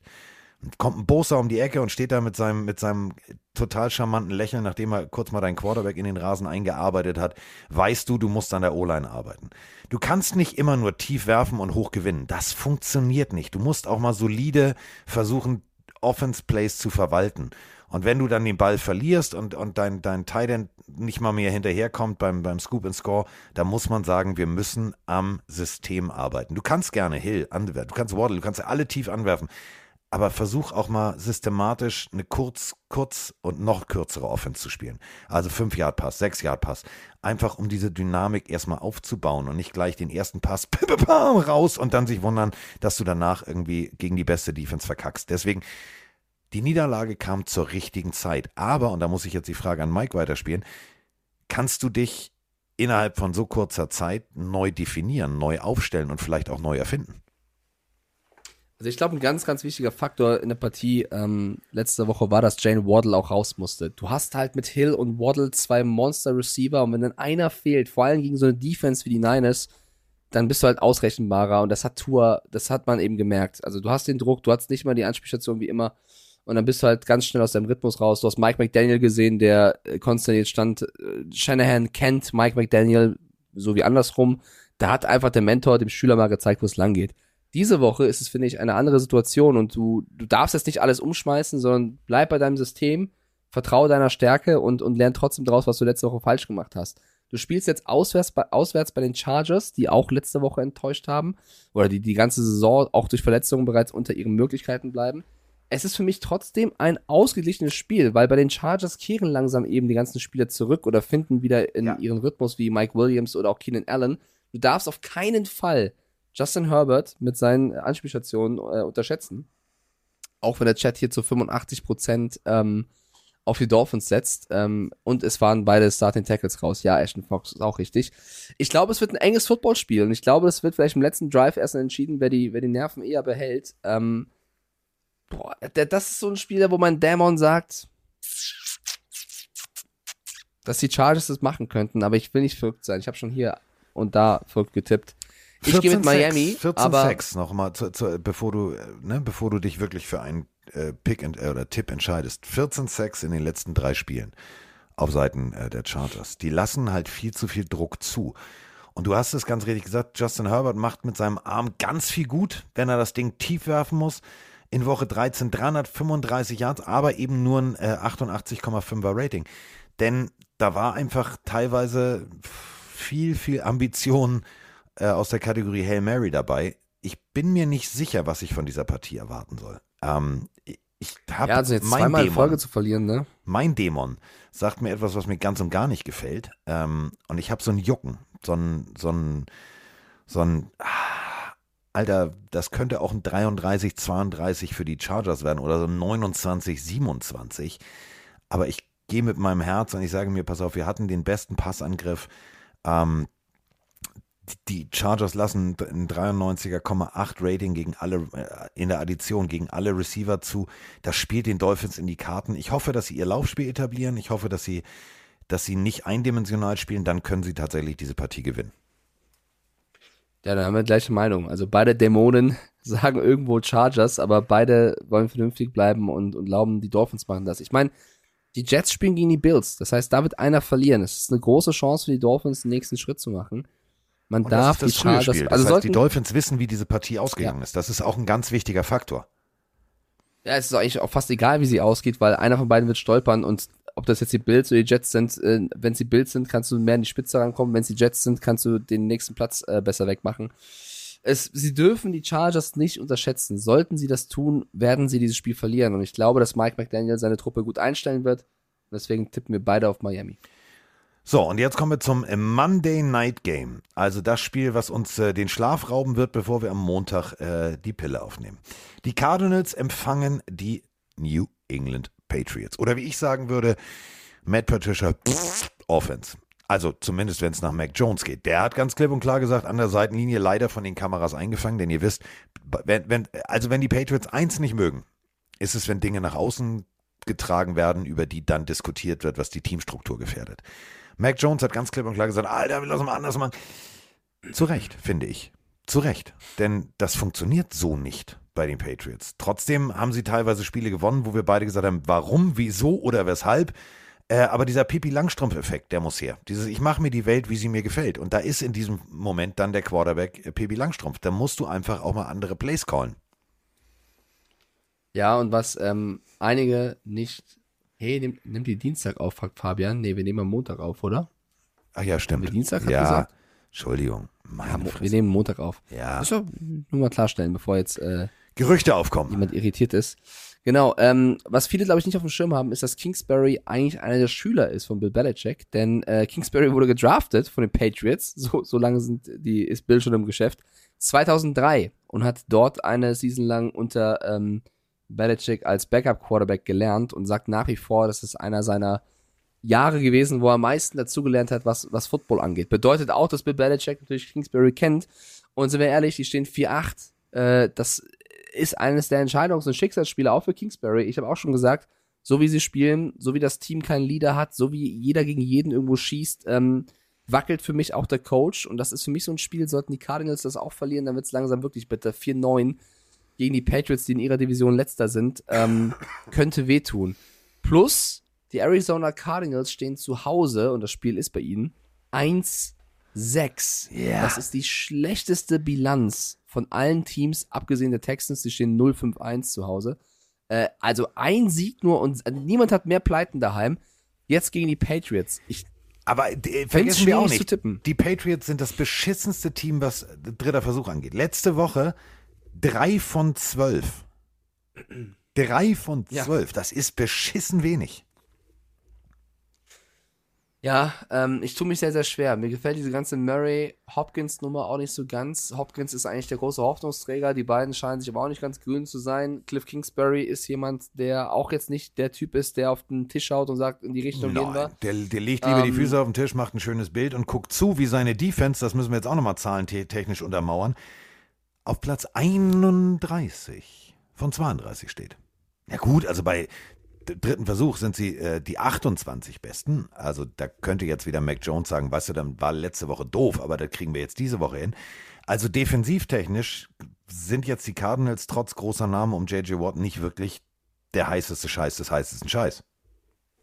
Nee, und ich liebe Bill Belichick, weil er hat auf der PK vor dem Spiel eigentlich ein Kompliment ausgesprochen an Cliff Kingsbury, was aber versteckt, so empfinde ich es, auch irgendwo Kritik ist, beziehungsweise ihn entzaubert, weil, ihr müsst wissen, Kingsbury war ja ein starker äh, College-Coach und hatte im College als Quarterback Patrick Mahomes, na, den, glaube ich, der eine oder andere von euch da draußen kennt. Und Belichick sagt, ich meine, ich kenne Cliff und äh, obviously er hat in College Patrick Mahomes als Quarterback gehabt, ihn gecoacht. Also ist das ein Coach, der muss es ja wissen, wie man mit äh, Druck der Defense klarkommt. Er hat mit Murray ja einen ähnlichen Spielertypen. Also äh, liegt sein Spiel darauf, seinen eigenen Quarterback unter Druck zu setzen. Also er hat so ein bisschen gesagt, ja, also eigentlich macht das sehr, sehr gut, aber sein Aber System ist ja darauf ausgelegt. Ja, sein System ist darauf ausgelegt, dass sein Quarterback ein Problem hat. so ein bisschen, so verstehe ich das zumindest. In dieser typischen Bill Belichick, uh, nowhere, Cliff, uh, Quarterback. Uh, Aber das System, äh, bringt ja auch Pressure. die, also springen wir mal zurück auf die Zeit der Texas Tech Raiders. Warum hatte Mahomes keiner auf dem Zettel? Weil Texas Tech Punkt 1 keine Defense gespielt hat und Punkt 2 keine O-Line hatte, dass man konsequent geilen Offensivfootball gesehen hat. Man hat immer wieder absolut lichte Momente gesehen, nämlich einen geilen Arm, geilen mobilen Quarterback, Sidearm Throws, babababam. Aber die Defense war löchrig wie ein Schweizer Käse. Und das erinnert mich jetzt tatsächlich an die Cardinals, denn das ist nicht gut, was die da spielen. Das ist wirklich nicht gut. Ja, und man muss sagen, es ist ja auch ein Riesenunterschied, das haben wir schon an vielen Coaches gemerkt, sei es Urban Meyer, Matt Rule. College ist nicht NFL. Nein. Du hast unterm College ein Team, die wollen alle in die Liga, die wollen alle in die NFL, die machen, was du sagst, die hören auf dich automatisch, weil sie wissen, wenn das nicht passiert, dann spiele ich mit meiner Zukunft. In der NFL ist es so, da musst du das Team führen können und der Leader sein, weil die werden nicht automatisch auf dich hören. Die gucken alle auf ihre Verträge, mosern, stänkern sonst öffentlich rum. Ich lese ganz selten, dass ein College-Spieler öffentlich sagt, was ein Scheiß-Coach. Also, weil er natürlich weiß, ich spiele mit meiner Zukunft. Scheiß-Coach. Und in der NFL, ja, in der NFL passiert das gefühlt jede Woche. Also, das ist natürlich eine andere Situation für einen Trainer. Deswegen ähm, ist Kingsbury vielleicht, das ist für mich auch so ein, so ein Jahr, wo sich das entscheidet. Ist er ein, wird er ein gestandener NFL-Coach für die Zukunft sein oder ist es das nächste Produkt, was du sagst, ist ein College-Coach? Und äh, bisher haben mich seine Leader-Qualitäten nicht komplett überzeugt. Ich glaube, das hier wird eine Zerreißprobe. Er spielt gegen seinen Mentor, Bill Belichick. Er spielt gegen einen Coach, der vielleicht der beste Coach aller Zeiten ist, der mit Druck der Defense arbeitet. Da, damit kommt Murray nicht immer klar, manchmal sehr, sehr gut. Und das ist so ein Spiel, das wird es zeigen, welches Ende es haben wird. Und deswegen tue ich mich ein bisschen schwer, das zu tippen. Ich würde sogar eigentlich in die Richtung von, von den Cardinals gehen, weil ich mir zutrauen kann, dass das funktioniert. Aber in Bill We Trust, ich habe schon ein paar Mal gegen die Patriots getippt und sie haben trotzdem gewonnen.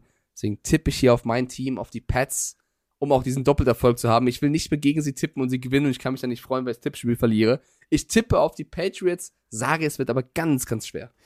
Ich gehe da tatsächlich mit. Ich glaube, es wird äh, so ein 24, 17, 27, 20 Gedöns für die Patriots. Denn äh, Kyler Murray wird ein, zwei Fehler machen. Ähm, wird von Judon unter Druck gesetzt werden. O-Line funktioniert zwar gut, aber nicht so gut. Ähm, dann hast du einen, Spieler, der ist heiß wie Judon und, und Co. Und das ist, das ist eben das Wichtige. Co. Ähm, die Mitte ist zu. Das heißt, du, du, wirst, äh, du wirst in der Mitte zwei, dreimal stunten und dann versuchst du über Außen Druck zu generieren. Dann kommst du, hältst das Contain, dass dir Kyler Murray nicht wegläuft.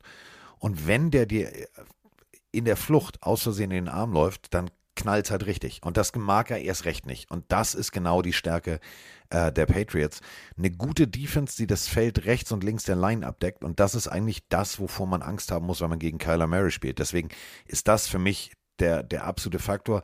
Wenn die Cardinals das Ding gewinnen, dann muss man Kingsbury wirklich loben, denn dann hat er aus Scheiße einfach mal Gold gemacht.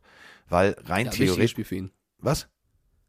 Ja, wichtiges Spiel für ihn. Genau, es ist ein wichtiges Spiel. Dann hat, dann hat er wirklich, dann hat er aus einer, aus einer absolut ver verkehrten Situation, in der er sich tatsächlich mit seinem Team befindet, das Beste gemacht. Denn dann kannst du noch sagen, okay, komm, wir gucken nochmal nach oben, straucheln die anderen, kriegen wir das irgendwie hin. Noch stehst du auf Platz drei. Ähm, wenn du das Ding verlierst, dann, dann wackelt dein Stuhl. Dann wackelt dein Stuhl mit Ansage. Ja, gehe ich mit. Ich bin auch ehrlich, mir macht die Offense der Cardinals gar nicht so Sorgen, weil ich auf die Defense vertraue. Ich habe eher Angst vor Matt Patricias Playcalling und der Defense der Cardinals, weil da läuft ein Buddha Baker rum, da läuft ein JJ Watt rum, da läuft ein Simmons rum. Ich glaube, wenn die Cardinals das Spiel gewinnen, dann durch Turnover. Ähm, ich gehe ein bisschen weg von dem, was Freedom Squad hier gerade in den Chat schreibt. Der schreibt nämlich, Mac Jones muss weg. Äh, wohin? Weiß Warum? ich nicht, auch Wieso? wenn, auch wenn Belly, auch wenn Belly Zappi einen, einen guten Backup-Job gemacht hat und vielleicht auch irgendwo mal eine weitere Chance verdient, ähm, glaube ich nicht, dass Mac Jones gerade das größte Pro- Problem und die Baustelle ist der, der Pats. Er schreibt, er ist aktuell kein guter Quarterback. Ist okay, ist eine Meinung. Ich sehe es ein bisschen anders. Ähm, wir gehen hier beide mit den Pats und tippen auf sie. Und damit haben wir diesen Spieltag durch, mein Freund. Durch sind wir. Erwähnen nochmal informativ, dass sechs Teams in der Bye-Week sind. Ja, ich und wir trotzdem Aufnahme zwei Stunden, hab- vier Minuten. Genau. Und ich habe zu dir gesagt, wird wahrscheinlich ein bisschen kürzer, weil wir weniger Spiele haben. Nö. Hm. Die Falcons, die Bears, die Packers, die Saints, die Coles und die Commanders, oh Mann, kein Heineke, werden diese Woche. Das macht mich auch traurig. Das macht mich auch echt traurig. Wir haben äh, eine Packers-Frage, die schieben wir auf die nächste Folge. Wir haben noch eine, eine Atlanta Falcons-Frage zu Desmond Ritter, die schreiben, schieben wir, oh, Alter. Äh, ich komme nochmal rein. So, ich war auch bei Rewe in der Getränkeabteilung und habe einen Podcast gehört. So, nochmal ganz in Ruhe. Die Frage Ah, ich hab doch was. nach Desmond Ritter und den Atlanta Falcons schieben wir dann auf die Montagsfolge, denn dann macht es Sinn. Mann. So, was denn? Ja, gut, ich hätte aber noch, ich wollte es schon noch erwähnen. Was? Also, wir erwähnen mal ganz kurz, dass die Falcons trotz der Bye-Week sich dazu entschlossen haben, Marcus Mariota zu benchen und Ritter die Chance zu geben. Wir hatten es Dann drücke ich jetzt Folge auf erwähnt, Play, dass es jetzt komm. Sein, okay, entschuldige. Ich finde es, kann auch rein. Ja, dann, du, wenn du noch Zeit hast. Hallo zusammen, Andreas hier. Ähm, Atlanta will jetzt nach seiner Bye-Week mal Desmond Ritter anstatt von Marcus Mariota starten lassen. Glaubt ihr, das ist ein guter Zeitpunkt oder findet ihr, das ist noch für den Drittrunder zu früh? Liebe Grüße aus Duisburg, macht weiter so, toller Podcast und ja, aufgrund des Fehlers war ich in Köln nicht dabei, deswegen sage ich jetzt einfach mal Frankfurt, here I come. Ciao. Oder auch Frankfurt. Frankfurt, let's ride. Ähm, sag es doch nicht so. Sag es du für den gesagt. Drittrunden-Pick. Der ist in der dritten Runde gepickt worden. So, was der allerdings äh, bei Cincinnati abgeliefert hat, war extrem geil. Und das meine ich echt ernst. Der hat mir gefallen. Wir haben zwei Spiele äh, mit Mike auch unter anderem als Netman äh, von Cincinnati gezeigt.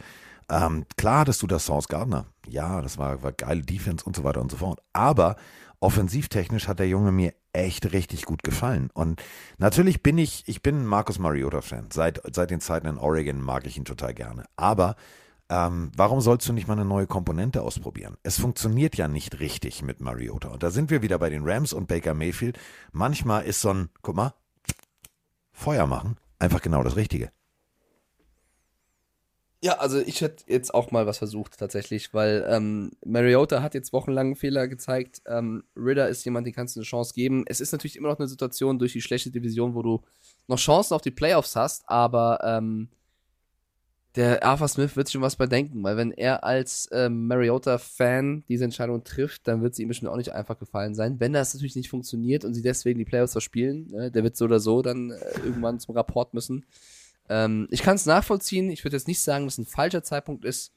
Äh, und äh, warte, ich schau noch mal kurz, gegen wen spielen sie dann als nächstes? Gegen die Saints.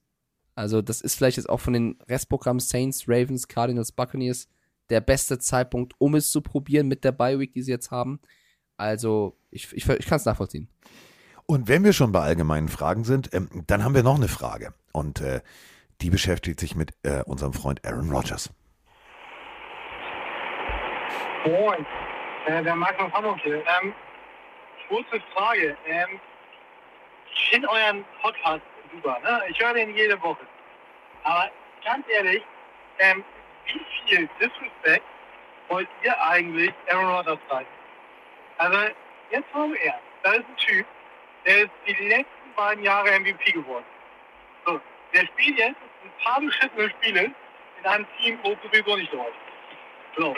Ähm, der keinen neuen Job kriegen soll, wenn in der Liga jeder Hans und Franz acht Chancen bekommt und sechsmal davon als Starter, das halte ich für absolut illusorisch. Da wird es genug Owner geben, die sagen, hey, ganz ehrlich, Aaron Rodgers, das Risiko gehe ich nochmal ein, zwei Jahre ein, wenn ich absolut im Win-Now-Modus bin. Also das sehe ich überhaupt nicht. Max, das ist ja auch das Schöne, deswegen äh, diskutieren wir ja auch. Ähm, das ist überhaupt nicht disrespectful gemeint.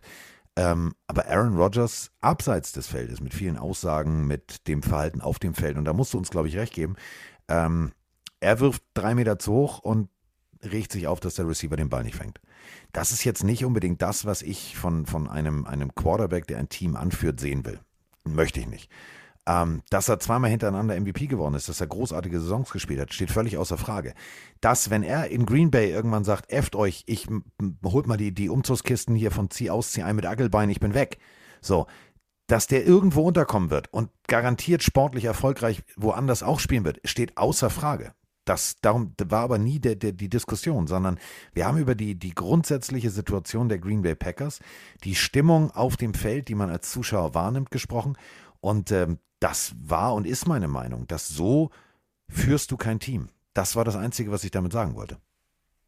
Ja, das hat auch nichts mit Respekt oder nicht Respekt haben zu tun. Ich glaube, das, was Max in seiner nicht illusorischen Sprachnachricht ein bisschen außer Acht lässt, ist, dass Aaron Rodgers dieses Jahr nicht Aaron Rodgers vom letzten und vorletzten Jahr ist, wo er MVP wurde. Klar, ist der gleiche Mensch, aber man, man, man merkt schon, dass er sich verändert, verändert hat, dass das Team sich verändert hat und deswegen muss man diese Situation neu bewerten ich bin auch nicht, ich glaube nicht, dass keiner ihn anrufen wird, sollte er sagen, ich bin weg, aber es geht ja dann auch um Vertrag. Es geht darum, hat er überhaupt noch Lust, weil er wirkt dieses Jahr ja mehr denn je wie eine Diva. Und deswegen ist es nicht so einfach zu bewerten. Wenn wir oder wenn einer von uns zu der Entscheidung kommt, zu sagen, ich glaube, das wird sehr, sehr schwierig, dann hat das nichts was mit irgendwie Disrespect zu tun, sondern einfach mit einer Einschätzung zur Situation. Weil ich bin eigentlich ein großer Rogers-Fan. Ich, ich finde, das ist einer der geilsten Spiele, die wir hatten oder haben die mehr Ringe verdienen, als sie eingefahren haben, tatsächlich. Aber ja. diese Saison gefällt er mir auch nicht. Und das werden die Coaches auch nicht vergessen, weil die werden nicht sagen, oh, wir holen den Aaron Rodgers von vor drei Jahren, sondern wir holen den aktuellen. Und ich finde, Steven, der gerade im Chat ist von den 49ers, hat es gerade ein bisschen suffisant, also nicht zu so ernst nehmen, auf den Punkt gebracht mit Rodgers spielt diese Saison wie die Qualität der Sprachnachricht. Ja, am Anfang hat das auch dort angehalten. Aber ich finde ja, ich finde es ja schön und das finde ich ja toll, Max, dass ähm, wir auch über solche Diskussionen, also über solche Themen auch dann, und das finde ich das Geile an dieser Interaktivität des Podcasts, natürlich diskutieren können. Denn ich, ich gebe Max zu 50 Prozent recht.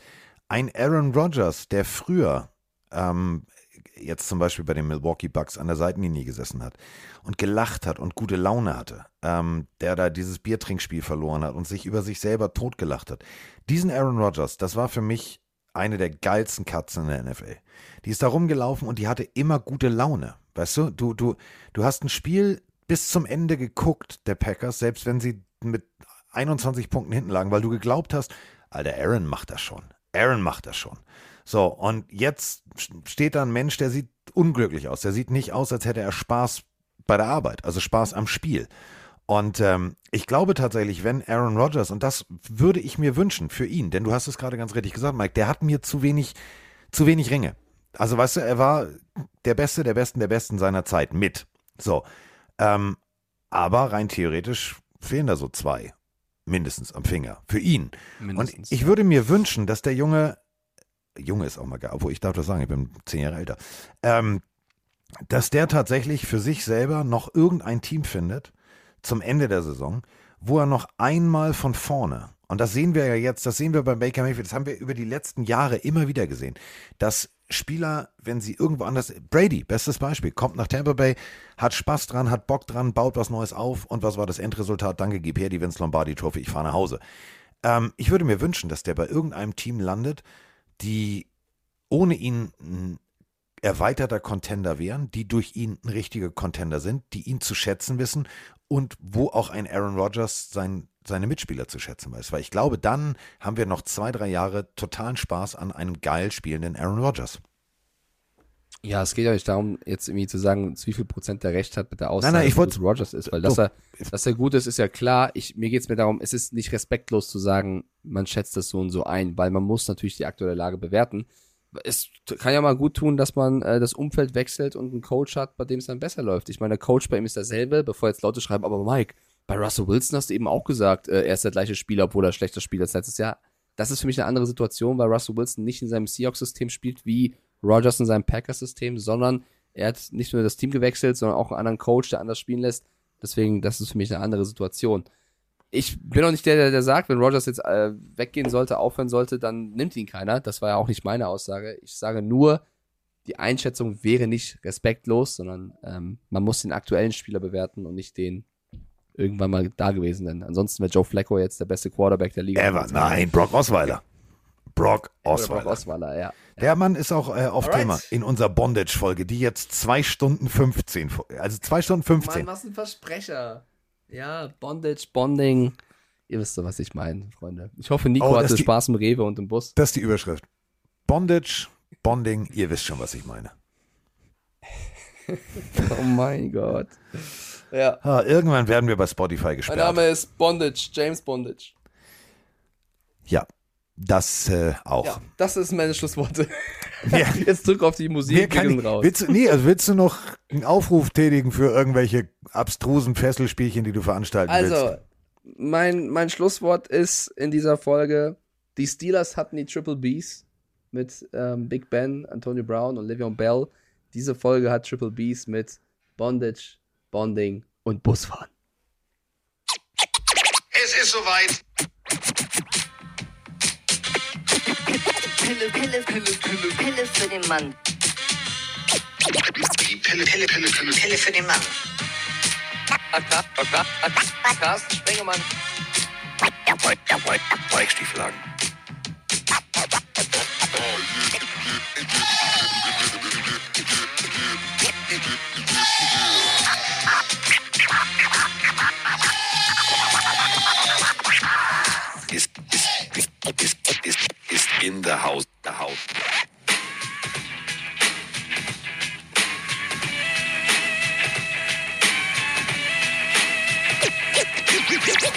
Wir